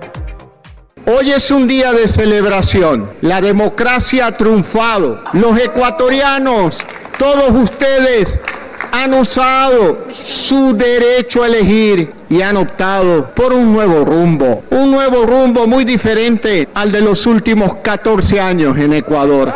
Desde el 24 de mayo próximo asumiremos con responsabilidad el desafío de cambiar los destinos de nuestra patria y lograr para todos el Ecuador de oportunidades y de prosperidad que todos anhelamos.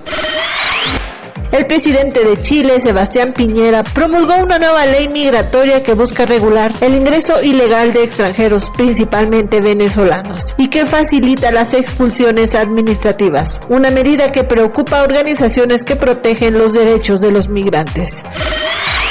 Centenares de manifestantes salieron a las calles en Minneapolis, Estados Unidos, para reclamar contra la brutalidad policial hacia los afroamericanos después de que un hombre muriera por los disparos de la policía tras detener su vehículo después de que se produjera una avería en el centro de enriquecimiento Natanz. El jefe de la Organización de Energía Atómica de Irán, Ali Akbar Salehi, denunció a Israel de sabotaje y actos de terrorismo destinados a impedir la industria nuclear del país. Porque tu opinión es importante, síguenos en nuestras redes sociales, en Facebook como Prisma RU y en Twitter como arroba PrismaRU. Son las 2 de la tarde con 17 minutos y bueno, pues vamos a dar paso a nuestra siguiente conversación.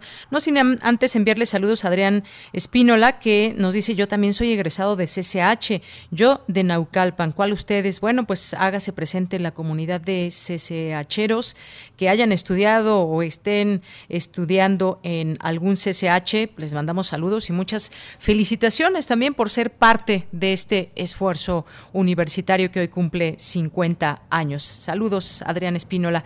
Y bueno, pues les decíamos, ya escuchábamos también parte de la información internacional. Hubo elecciones en Ecuador, en Perú. Nos vamos a centrar en Ecuador en estas elecciones 2021 porque pues prácticamente se han contabilizado ya más del 90% de los votos y pues el ex banquero, eh, un personaje ubicado como de derecha, pues ha sacado una, ha tenido una sólida ventaja sobre el candidato Andrés Arauz y pues bueno, vamos a hablar justamente de este tema.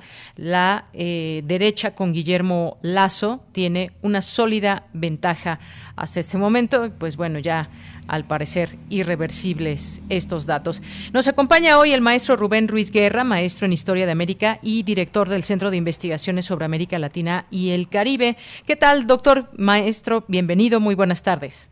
Hola, Deyanira, muy buenas tardes. Qué gusto estar contigo y con tu público. Pues gracias, maestro. Pues, ¿qué nos puede decir de este viraje que pasa en Ecuador? Siempre, pues, es eh, importante ir analizando eh, cómo es que de pronto en un país que se ha sentado o la izquierda o la derecha puede dar un giro y en este caso, pues, de la izquierda se pasa a la derecha. Hablando en ese tema un poco de la ideología eh, política, maestro. Mira, yo creo que en el caso vertido, tendríamos que pensar que efectivamente el presidente saliente, Lenín Moreno, fue el candidato de Alianza País, que fue la organización política que construyó el eh, presidente Rafael Correa en su momento. Y bueno, él eh, fue el abanderado de lo que en Ecuador denominaron la Revolución Ciudadana. Aquí el tema importante es que a pesar de que eh, Lenin Moreno fue vicepresidente con Rafael Correa, se identificó con él en la campaña electoral, hizo pronunciamientos muy fuertes en el sentido de que él era un convencido de la revolución ciudadana, pues resulta que él tuvo el viraje político e ideológico eh, muy pronto, en menos de un año en el ejercicio del poder. Y bueno, decir que hubo un viraje eh, eh, eh, político e ideológico quiere decir cambiar radicalmente las políticas públicas, establecer prioridades distintas a las que el gobierno de Rafael Correa había tenido a lo largo de sus diez años en el poder. hubo una confrontación con algunos de los personajes muy importantes del, del correísmo con su propio eh, vicepresidente eh, que acabó siendo acusado y si mal no recuerdo acabó acabó encarcelado con acusaciones de corrupción. Y el tener que negociar con el Fondo Monetario Internacional una serie de préstamos que eh, impusieron a su vez al, al gobierno ecuatoriano la necesidad de establecer reformas estas eh, eh, reformas que el Fondo Monetario propone en todos lados que tienen que ver con achicamiento del Estado, eliminación de subsidios, incremento de impuestos, sobre todo a la clase trabajadora, lo que llaman flexibilización laboral, este tipo de cuestiones, ¿no? Y todo lo cual redundó, recaló, digamos, en aquel famoso octubre del, del año 19, en donde hubo un hubo, movimientos sociales muy muy importantes, justamente por un, un decreto que eliminó unos subsidios en particular, el subsidio a la gasolina, y que fue muy muy importante. Primero fueron los transportistas y después el movimiento indígena el que tomó, digamos, la palabra contestataria frente a las políticas de, de Moreno. Podría decirse, es más, que en buena medida el gobierno de Moreno tuvo en Guillermo Lazo un, un, un, un apoyo muy fuerte, se eh, eh, digamos, se tomaron algunas políticas recomendadas por Lazo. Hay quienes llegan a decir que hubo un cogobierno entre Lenín Moreno y Guillermo Lazo, cosa que este último ha refutado particularmente en el periodo de la campaña electoral diciendo no no yo no tuve nada que ver con él no entonces eh, en realidad el viraje ideológico y político lo generó eh, eh, el candidato que fue de Alianza País y que en un momento determinado, por una serie de razones que en este momento es muy complejo explicar, pues decidió dar un viraje y entregar el proyecto político más hacia un proyecto financiado y auspiciado en términos ideológicos por el Fondo Monetario Internacional, algo que el, eh, el, el recientemente electo presidente el lazo va a retomar y seguramente va a impulsar. Eso es, digamos, en términos ideológicos. Se llegó a hablar, en, bueno, no se llegó a hablar, se realmente se vio como un regreso del correísmo la nueva propuesta electoral de Andrés Araúz y bueno, la idea era que este pudiera retomar el proyecto de la Revolución Ciudadana, frente a lo que había sido un, eh, pues en términos eh, concretos, un, un, un gobierno con pobres resultados, como fue el de Lenín Moreno. Bien, pues esto es, eh, pues importante de analizar estos eh, enfoques que se dan en torno a por qué gana uno, por qué pierde el otro, con quién o qué personajes estaban identificados de un Ecuador que ha sido gobernado en su momento, pues ya sea por eh, pues eh, por grupos de derecha o de izquierda o quienes están detrás de, por ejemplo, el caso del el expresidente Rafael Correa, pero también estamos en un momento muy importante y me refiero al tema de la pandemia, cómo se recibe la economía, cómo se ha resentido eh, la economía en, Ecuador, por ejemplo. Eh, Guillermo Lazo, pues vemos, es un, un banquero que pues venció mm, hasta finalmente a la izquierda correísta, así lo titulan, así lo llaman algunos de los titulares en, el, en, los, en los distintos medios de comunicación, y que será el nuevo, nuevo presidente, y se habla que pues la economía eh, se contrajo por la pandemia un 7.8%, pero también, eh, pues por lo que se ve este perfil de Guillermo Lazo, quien gobernará Ecuador, pues eh, accionista fue, es, es accionista del Banco de Guayaquil, del que también fue presidente, y es un férreo defensor de la economía de mercado. Y esto ya nos da pues un poco para pensar hacia dónde puede ir Ecuador. Y lo muy importante también de destacar, maestro, es eh, pues las posibilidades que ven en uno o en otro candidato la población, más allá de las ideologías o no, qué está pasando y qué define también las elecciones y qué hay en el sentir de la gente.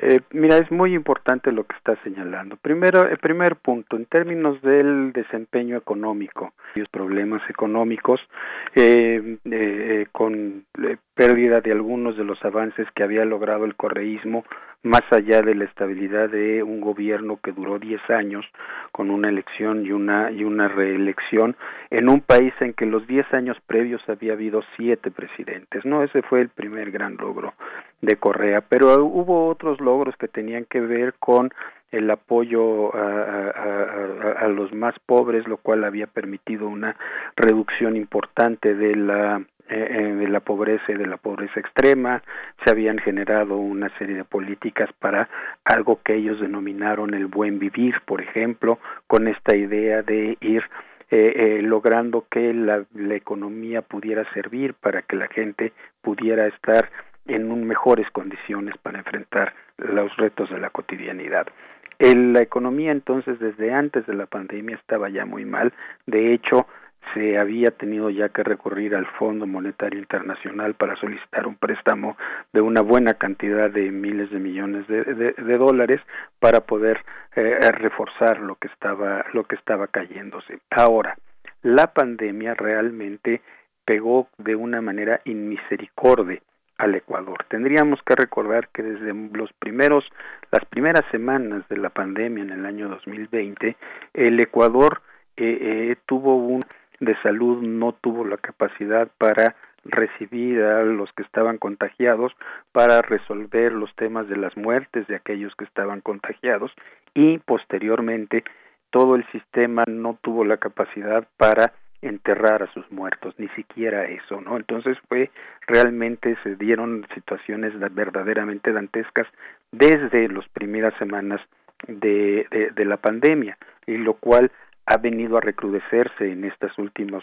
eh, eh, semanas, puesto que parece ser que en el mundo en general hay un recrudecimiento, hay lo que llaman ya una tercera ola de, eh, de la pandemia que está alcanzando unos picos verdaderamente impresionantes, países que originalmente se pensaba habían tenido una muy buena respuesta y de repente se está encontrando con que están teniendo ahora, a pesar de que algunos de ellos, como por ejemplo Chile, eh, eh, lograron avances muy importantes con la vacunación, están teniendo los picos más altos de toda la pandemia. En el caso ecuatoriano, esto golpeó de una manera sumamente, sumamente importante. Y por otra parte, eh, lo que se ha visto es que fue es una sociedad en la cual se generó una enorme fragmentación política. Creo que fueron 16 o 17 candidatos presidenciales, de los cuales en realidad solo tuvieron un peso, una presencia fuerte, importante, cuatro de ellos, que fueron Araúz, que fue el que ganó la primera vuelta con más del 30% de los votos, luego Lazo, que ganó el segundo lugar con 19.9 o 19.8% de la votación, luego Yacu Pérez, el candidato de Pachacutic, que es el órgano político del movimiento indígena, que llegó también como a 19.7%, y Javier Herbas, que fue un candidato que este sí no tenía una presencia fuerte previa y que llegó a tener como 17% de la votación. Entonces, esos fueron los cuatro, digamos, eh, candidatos que de alguna manera representaron eh, la, mayor parte de la votación dentro del, del Ecuador. Hubo una competencia muy fuerte entre Guillermo Lazo y Yacu Pérez. Es más, de hecho, el movimiento indígena, encabezado por Pérez, argumentó que había habido un fraude electoral a favor de Guillermo Lazo. La diferencia entre ellos fueron unas cuantas décimas de punto para definir quién pasaba a la segunda ronda y con una cómoda ventaja Andrés Araúz, el candidato del, eh, eh, del correísmo. ¿Qué fue lo que sucedió? En realidad lo que vino fue un, un momento eh, eh muy eh, difícilmente interpretable. ¿Por qué? Porque todos, todos, todos los candidatos de alguna manera se reservaron, guardaron sus preferencias, guardaron las negociaciones que pudiera haber entre ellos y eh, no se pronunciaron acerca de a quién favorecían. Entonces todavía un par de días antes de la elección las encuestas eran muy, muy poco claras, se le daba muy poca ventaja a uno a otro. Algunos decían que Lazo llevaba la delantera, algunos decían que Araúz llevaba la delantera. El hecho concreto es que no se sabía a dónde se iba a ir el grueso de la votación de eh, la primera vuelta del 7 de febrero. Estamos hablando de alrededor del 50% de la votación, un poco menos del 50% de la votación que tendría que reubicarse, tendría que recolocarse en uno de los dos candidatos que pasaron a la segunda vuelta. Hay que recordar que en el Ecuador el voto es obligatorio no es un el, no es el ejercicio de un derecho sino es la práctica de una obligación lo cual quiere decir que mucha gente tiene que ir a votar aunque no esté convencida de qué hacer o cómo hacerlo. En este contexto el movimiento indígena decidió votar voto nulo quiere decir anular su voto y yo creo que tuvieron un impacto sumamente importante y voy a dar un ejemplo del significado de esto. Entre la diferencia entre Guillermo Lazo como ganador en la segunda vuelta y Andrés Araúz es alrededor, estoy hablando de cifras eh, eh, gruesas, 400 mil votos. El voto nulo, el voto nulo fue de un millón seiscientos mil votos. ¿Qué quiere decir esto? Que si ese voto nulo se hubiera decantado en un sentido o en otro, pues bueno, o Lazo gana más o con mayor diferencia o Araúz hubiera ganado la elección. Y ahí una parte muy importante de ese voto nulo fue el voto que algunas que las organizaciones indígenas decidieron tomar. No todos los indígenas, no todos los integrantes de las organizaciones indígenas ejercieron el voto nulo, pero sí es creíble que haya sido un núcleo sumamente importante.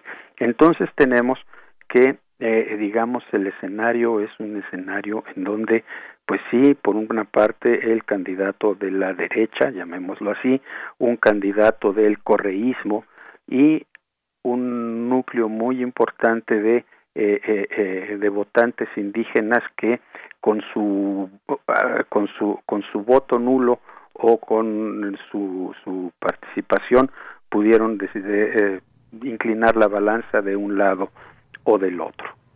El hecho concreto es que se veían antes de la votación que habría más afinidades entre Jacu Pérez y Guillermo Lazo que entre Jacu Pérez y el correísmo. Podríamos pensar que en realidad el correísmo, representado en este caso por Andrés Araúz, no tenía, no eh, tiene un techo ya no muy alto. El 33% fue lo que sacó en la primera vuelta y pues si subió fue porque la gente estaba obligada a votar, pero no porque estuvieran convencidas del, eh, del correísmo. Yo tengo la impresión que en realidad lo que ganó aquí fue el voto anticorreísta y paradójicamente, con el voto, de esa manera, lo que se hace es darle continuidad al gobierno que fue de Lenín Moreno.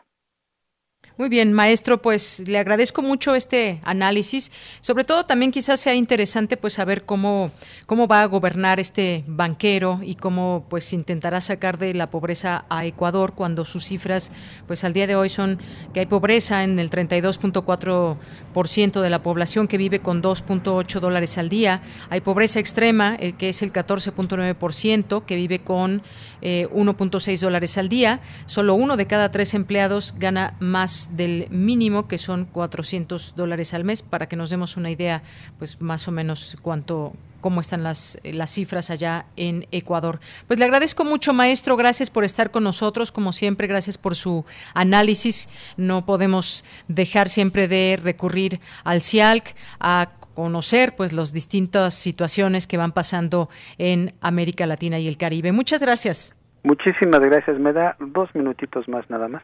Sí, adelante. Mire, en ese sentido ha sido muy interesante la evolución de Guillermo Lazo.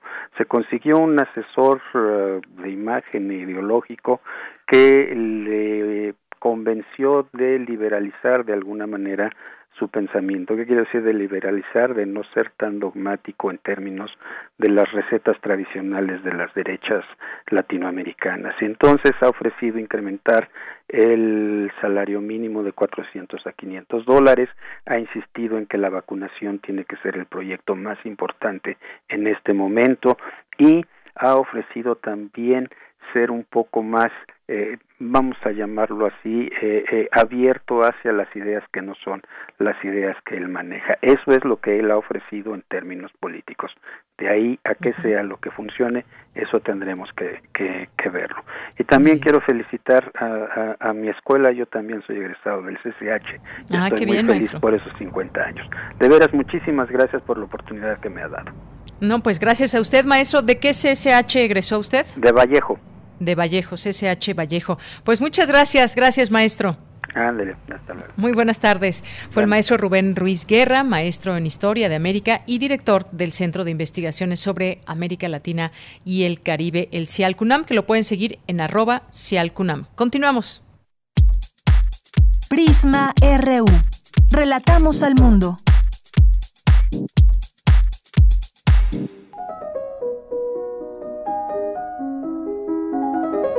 Cartografía RU con Otto Cázares. Bien, pues nos vamos a este remanso que es la cartografía RU de los lunes con Otto Cázares. Otto, ¿cómo estás? Bienvenido, buenas tardes. Estoy encantado de escucharte, Bella, querida, de saludar a los que nos hacen favor de escucharnos y de poder compartir con ustedes algunas reflexiones, porque de ella este comentario eh, lo dividiré en dos partes y tendrá como tema el modelo de arte colaborativo. Pensar el arte colaborativo en libros, en pedagogía, en teatro, el arte que hacemos todos, entre todos, todas y todes, para decirlo como ahora está en boga, y las réplicas de este arte colaborativo en otros espacios de la vida pública. Por poner un ejemplo, en esto que ha resultado tan polémico de los libros de texto gratuitos de la SEP. Eh, precisamente estas serán algunas reflexiones compartidas de algo que ha mostrado extremos entre los cuales hay una infinidad de matices entre lo excelente, lo complejo, lo múltiple o lo que podríamos denominar el triunfo de la medianía y del lugar común. Nos vamos a preguntar qué hay detrás de estos modelos colaborativos, si un verdadero intento de inclusión o una forma de maquillar la ineptitud y la falta de medios. Vamos a ver. Eh, primero, para comenzar, hay que decir que de acuerdo a todo esfuerzo eh, de didáctica, de liberación, toda contrapedagogía liberadora, que verdaderamente busque serlo, se funda en lo colectivo.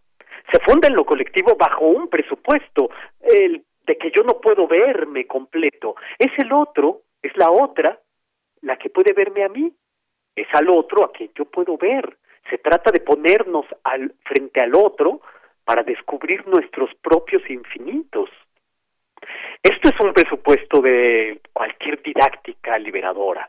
Eh, Reza Negarastani, que es un nombre divertidísimo de pronunciar, Reza Negarastani, es un joven autor iraní que está de moda por todas partes. Es un autor que debe rondar los 40 años, célebre sobre todo por un título, Ciclonopedia, no obstante tiene otros títulos más, y si no está de moda y ustedes no lo han escuchado aún, lo estará dentro de poco en espacios académicos y más allá, precisamente. Porque en sus libros Negarastani habla del teatro de interacciones, del paradigma del modelo comunista de la inteligencia, el pensamiento entendido como un acto colectivo, el pensamiento entendido como la consecuencia de las interacciones. Interacciones que, hay que decirlo, son lúdicas o no son. en esta eh, filosofía de la inteligencia, creo que así podríamos llamar a estas propuestas de Reza Negarastani, la filosofía es la voz de ninguno, es la voz de todos. La inteligencia es entendida en sus páginas como la expansión de lo inteligible y lo inteligible solo puede ser reconocido por lo múltiple. De modo que lo que podríamos denominar órgano de inteligencia pone en, igualdad a las mentes. Ahora, según estos planteamientos, el pensamiento filosófico, lejos de ser un planteamiento de un individuo, se vuelve un modelo o un mapa de intertextualidad, un modelo de conversación. De modo que la ética de la democracia filosófica eh, se mide en explosiones de inteligencia colectiva. La virtud humana, según Negarastani, es la de exceder la masa crítica merced a lo colectivo. Esto es lo que respecta a las páginas de este interesante autor que, como les digo, estará de moda dentro de muy poco tiempo, justificadamente porque son muy interesantes sus libros, Reza Negarastani y sus teatros de interacciones, eh, la inteligencia entendida como un teatro de interacción. Eh, esta idea tan en boga en otras partes del mundo, ¿es un despropósito o no? Bueno, pues sigamos reflexionando y por eso voy a dividir este comentario en dos. Eh, antes de Negarastani, en el ámbito del arte dramático, el director de teatro y que también fue teórico de la enseñanza, Augusto Boal, ponía en práctica didácticas experimentales muy interesantes. Una de ellas, una de las más famosas, es que Augusto Boal, dirigiendo a actores de compañías teatrales experimentadas, les daba a los actores trato de novatos.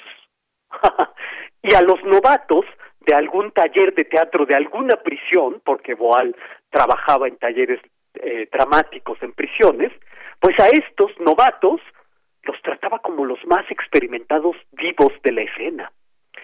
Y esto traía consigo resultados muy interesantes.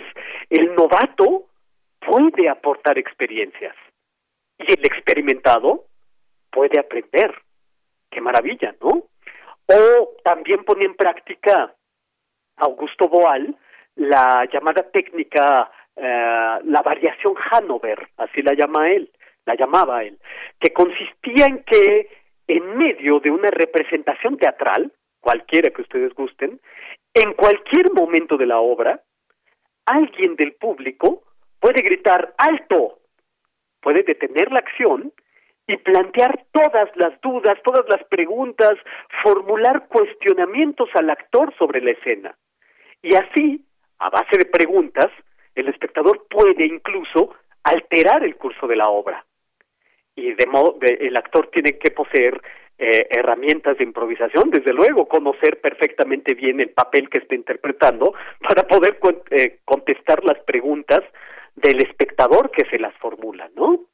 Eh, planteamientos de este tipo, eh, de estas interrupciones en medio de la obra para alterar el curso del drama, pensó temas de este tipo el, con profundidad el llorado Humberto Eco en su libro Obra Abierta, una obra muy importante, pues claro, han pasado ya algunas décadas, sigue siendo importante, pero les hablaré un poco de ese libro en la próxima entrega radiofónica. Ahora, eh, claro que con modelos de este tipo, eh, Reza Negarastani, estas, estos casos de Augusto Boal, pues evidentemente se corre el peligro de que haya partes excelentes, pero que el todo se convierte en un monstruo, ¿no?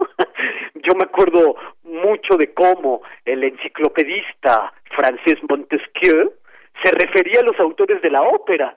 Hay que recordar que la obra, la ópera es la obra de arte colaborativa por excelencia. La ópera es un modelo de colaboración porque requiere empeños musicales de una compañía, del compositor, del libretista, de los músicos en el foso orquestal, eh, de eh, ingenieros teatrales, etcétera. Bueno, pues Montesquieu decía, pues es, es una sumatoria de talentos a medias. ¿No? y a medias el resultado es insulso en sus condimentos y no obstante indigesto en la suma de los mismos, ¿no? Siguiendo esta orden de ideas de Montesquieu, el compositor Richard Wagner llamaba a la ópera la obra de arte total por ser un colegio de condimentos. Un colegio de condimentos eh, teatrales, eh, literarios, eh, musicales, que curiosamente terminaba siendo él solo. Wagner hacía de todo en sus dramas teatrales, menos cantar. Eso porque no podía multiplicarse, de lo contrario, no me queda la menor duda de que Wagner hubiera hecho de sí una individualidad multitudinaria, por así decirlo, ¿no? Igual que Richard Wagner, que decía que la ópera era un condimento de un, un colegio de condimentos, otro autor alemán también, Karl Kraus, fue en el siglo XX un fundador de una importante revista literaria, la revista Antorcha, la revista desde luego como la ópera en modo distinto es un modelo de pensamiento colectivo, eh, claro, a través de una inteligencia concertada por un consejo editorial, Kraus dirigió por 36 años esta revista Antorcha, una revista que aparecía tres veces al mes. Y por más de 15 años, Karl Kraus escribió él solo todas las páginas de la revista. Bueno, solamente le falta escribir las cartas del editor, ¿no? bueno, casos todos estos que acabo de mencionar, en los que el modelo de lo colectivo, la ópera, las revistas, la filosofía, entendida desde un punto de vista estrictamente contemporáneo, pues eh, se vuelve en el espacio para cotejar, para darnos cuenta qué tan dispuestos estamos a interactuar con los pensamientos y con las decisiones de los otros, ¿no? Eh, para terminar y dejarles algunas reflexiones que después continuaremos, les voy a decir que concierto, la que viene del latín concertare, y es una palabra que significa luchar juntos. Eh, concierto, concertare, implica la afinación exacta de dos o más corazones. Por supuesto, requiere de mucho talento para esta concertación. Probablemente los más melómanos de quienes nos están escuchando hayan escuchado la denominación concierto grosso, es decir, el gran concierto, una palabra que se utiliza para referir a aquellos conciertos muy nutridos numéricamente, eh, conciertos que requieren de una enorme cantidad de personas en un coro, en la orquesta. Concertare es luchar juntos. Y supone que hay una condición inicial de extrañeza entre las cosas que es necesario concertar, atemperar una inicial disparidad. Y recordándoles este aspecto del qué significa concertar, pues voy a decir lo siguiente, la humanidad cuando es armoniosa canta, eso lo demostró artísticamente Beethoven, se canta en grupo y cantar en grupo trae consigo una fuerte noción de identidad. Eh, esa podría ser la comparación o el ideal del arte colaborativo, el canto conjunto. Si es eso, ¿cómo orquestarla? ¿Cómo concertarlo? El efecto de la novena sinfonía es abrumador. Eso lo sabe cualquiera que haya tenido oportunidad de experimentar, eh, escuchar la sinfonía en una sala de conciertos. Eh, más de un centenar de individuos se disponen en la orquesta y en el coro, pero también, y probablemente aquí está la enseñanza, es una enorme cantidad de gente la que está ahí, pero son cuatro cantantes solistas los que eh, compensan, por así decirlo, el poderío de la colectividad. Cuatro solistas evitan que el concierto se extravíe en lo gigantesco, que el concierto se extravíe en lo oceánico. Bueno, vamos a pensar el arte colaborativo, la necesidad de agruparnos que tenemos todos. Eh, pensar el arte colaborativo de nuestros días y llevado a otras esferas del ámbito público como un útero y preguntarnos qué pueden hacer de ahí, si el deseable mapa de la complejidad o el modelo de la medianía y el lugar común. Vamos a ver, seguiremos reflexionando. Esto es lo que yo tengo que decir este lunes 12 de abril de 2021.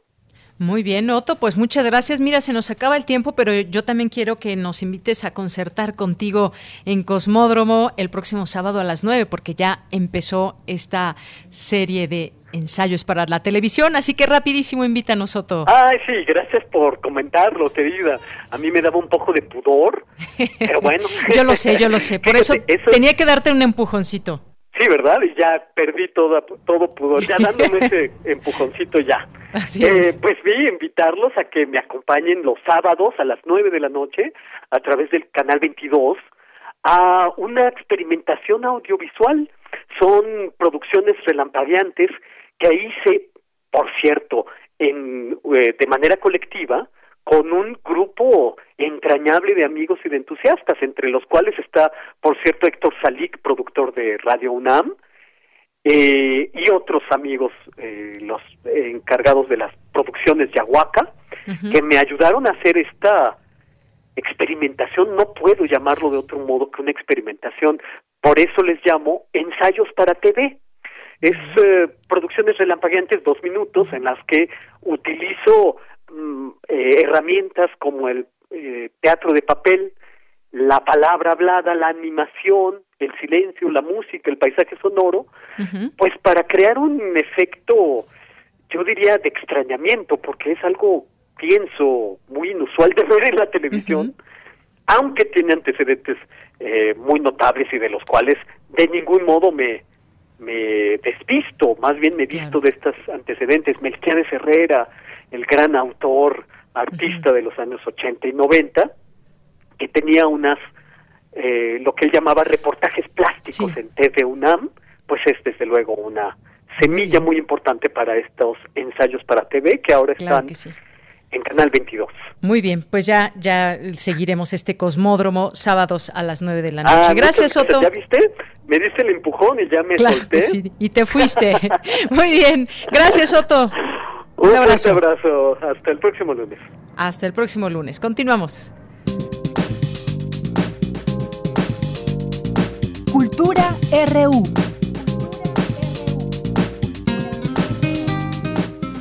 Bien, pues nos vamos con cultura con Tamara Quiroz. Adelante. Deyanira, como siempre es un gusto saludarles a través de estas frecuencias. Gracias por iniciar la semana con nosotros. Esta tarde hablaremos de una plataforma que involucra editoriales académicas, autores, bibliotecas universitarias, en donde se fusiona la bibliotecología con los avances de la tecnología. Para darnos más detalles, nos enlazamos vía telefónica con Mauricio Díaz, director general de El Libro en México.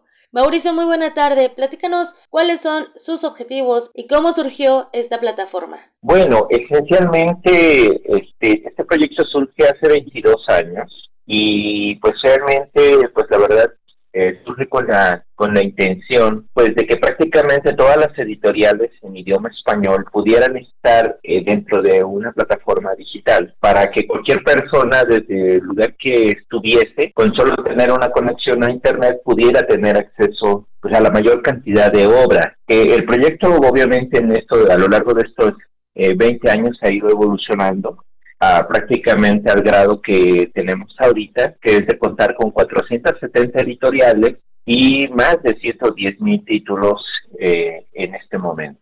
En estos cambios y en esta evolución, eh, evidentemente tenemos que hablar eh, del 2020 y 2021, ¿no? dos años llenos de retos y que, bueno, también han sido parteaguas también para el consumo digital.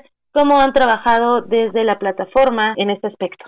Pues la verdad es que ha sido ha sido bastante eh, un reto. Por un lado, ha generado oportunidades porque pues muchas instituciones que todavía no eh, tomaban la decisión de utilizar formatos digitales, pues la verdad que con la misma situación, pues como si se hubieran anticipado, vamos a decirlo así, eh, unos cinco años prácticamente en evolución. Y también dentro del mundo editorial hemos visto nosotros también que muchas editoriales que también como que lo pensaban mucho, pues también se han animado. Entonces hay, hay algunas cosas positivas. Por supuesto que también entendemos que el nivel de deserción eh, escolar, que, que bueno, de acuerdo a lo que ayer se mencionaba por parte del INEGI, es un impacto prácticamente de 5 millones de estudiantes menos, pero en el caso de, del libro, pues lo que nosotros sí notamos fue que había instituciones que perdieron matrícula, pero también el uso de nuestra herramienta se hizo mucho, muy alto y pasamos de ser eh, una herramienta de apoyo que, que pues siempre ha sido útil una biblioteca digital en una institución académica, pero pasamos a ser prácticamente un servicio prioritario porque eh, prácticamente cualquier eh, momento que, que los usuarios, este, ¿cómo se llama?, tuviesen una interrupción con su internet o algo, tenemos muchas llamadas, tenemos muchas solicitudes de capacitación. De alguna manera lo que hemos notado es un boom totalmente en cuanto a la demanda de una biblioteca digital. Oye, ¿y nos puedes platicar acerca de las colecciones que podremos encontrar en la plataforma, por favor? Claro que sí. Bueno, nosotros eh, prácticamente nuestra colección principal la conocemos como Cátedra y propiamente Cátedra es una, una colección que es prácticamente la favorita de prácticamente la mayoría de las instituciones. Tiene todas las áreas temáticas, tiene eh, todos los contenidos y también a su vez nosotros te ofrecemos también colecciones eh, vamos a decir ya por, por tema particular, como puede ser, por ejemplo, eh, negocios, medicina, ingeniería, eh, tenemos también, por supuesto, las de las áreas de computación, artes, la parte de, de, por ejemplo, historia, humanidades, educación. Sin embargo, con honestidad, casi siempre las instituciones acaban requiriendo la colección completa y esto se debe a que normalmente la mayoría de las eh, de los vamos a decir eh, los cursos académicos requieren eh, de otras áreas. Por ejemplo un estudiante de, de administración normalmente acaba requiriendo computación pero acaba requiriendo también obviamente matemáticas entre otras áreas y eso hace que pues eh, de alguna manera casi siempre sea más conveniente el contar con la colección completa. Eso es lo que nosotros hemos notado. Ok, muy bien. ¿Cómo podemos tener acceso a, a, la plataforma, a los servicios, conocer más de las editoriales y las universidades que forman parte de la plataforma? Bueno, prácticamente toda la información se encuentra en nuestra página de internet que es www.elibro.mx. Eh, es importante señalar que somos una empresa muy, muy transparente en dar a conocer cuáles son las instituciones que trabajan con nosotros. Ahí se encuentra una sección que dice usuarios y tenemos por el otro lado el listado de todas las editoriales que nos han confiado sus contenidos y que pues están disponibles a través de nuestro sistema. Claro, de hecho veo que tienen también eh, a la UNAM. Sí, sí, por supuesto, la UNAM eh, tiene mucho tiempo trabajando con nosotros y dentro de la UNAM, pues, este, pues vamos a decir que tenemos también, por un lado, vamos a decir que doble relación con la UNAM. Por una, el dar servicios a la, a la Dirección General de Bibliotecas y por el otro lado tenemos nosotros también que la, la UNAM también nos ofrece contenidos por algunas de sus eh, distintas áreas que, que también aportan contenido a él. Mauricio, agradezco mucho que hayas tomado la llamada y por supuesto los minutos que nos has dedicado. Vamos a dar difusión al contenido y bueno, también para que nuestro auditorio conozca más de, bueno, que siempre tengamos estas opciones, ¿no? Otras plataformas siempre caen bien. Claro, sí, sí, sí, con todo gusto. Pues bueno, la verdad, es nosotros tenemos siempre muy marcado eh, nuestro lema, nuestro interés de llegar a la socialización del conocimiento y creemos que la parte electrónica es un gran vehículo. Uno de los ejemplos, ya por despedirme, que le puedo decir, es de que en, en el libro nosotros nos da, la verdad, una grata sorpresa cuando una institución académica usa nuestros servicios en un lugar donde no hay ni librerías, por ejemplo, de nuestro país. Pero ¿qué ventaja tenemos? Que los estudiantes de esa institución tienen acceso a más de 100.000 obras. Y esto, pues la verdad es una maravilla, ya que poder trasladar una biblioteca con tantas obras, pues sabemos de que se vuelve pues prácticamente imposible. Y eh, el libro, a través de, de, su, la, la tecnología, y pues su misión pues lo hace posible, lo que puedo agregar. Excelente, muy bien. Muchísimas gracias Mauricio y muy buena tarde. Hasta luego, muchas Hasta luego. Mauricio Díaz, director general de El Libro en México. Ingresen a la plataforma, su acervo contiene más de 100.000 títulos y cuenta con una colaboración de más de 470 editoriales y actualmente 2.500 bibliotecas, la mayoría universitarias, y están conectadas a su plataforma en América Latina y España. Hasta aquí la información de hoy. Les deseo que tengan excelente tarde. Prisma RU. Relatamos al mundo.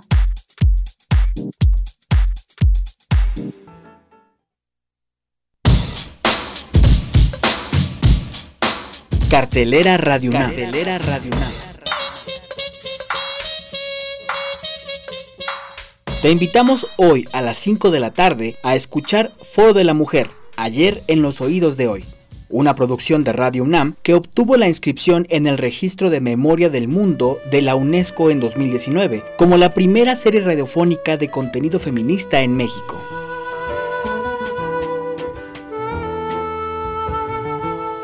Foro de la Mujer, conducido por Alaide Fopa y Elena Urrutia, es una serie que ofrece una crónica de la vida de las mujeres de los años 70 y 80. La retransmisión del programa, a tantas décadas de distancia de su emisión original, busca acercar a las nuevas generaciones las voces de quienes lucharon en aquellos años por la reivindicación de sus derechos y preguntarnos si las condiciones de vida de las mujeres de hoy han cambiado.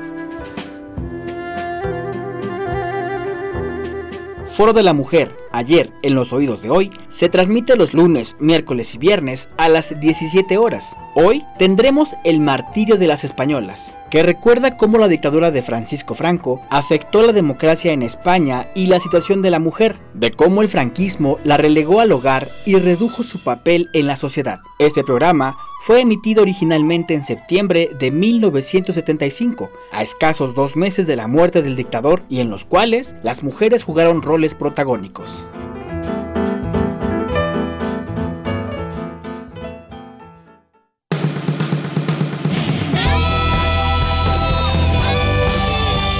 Prisma RU.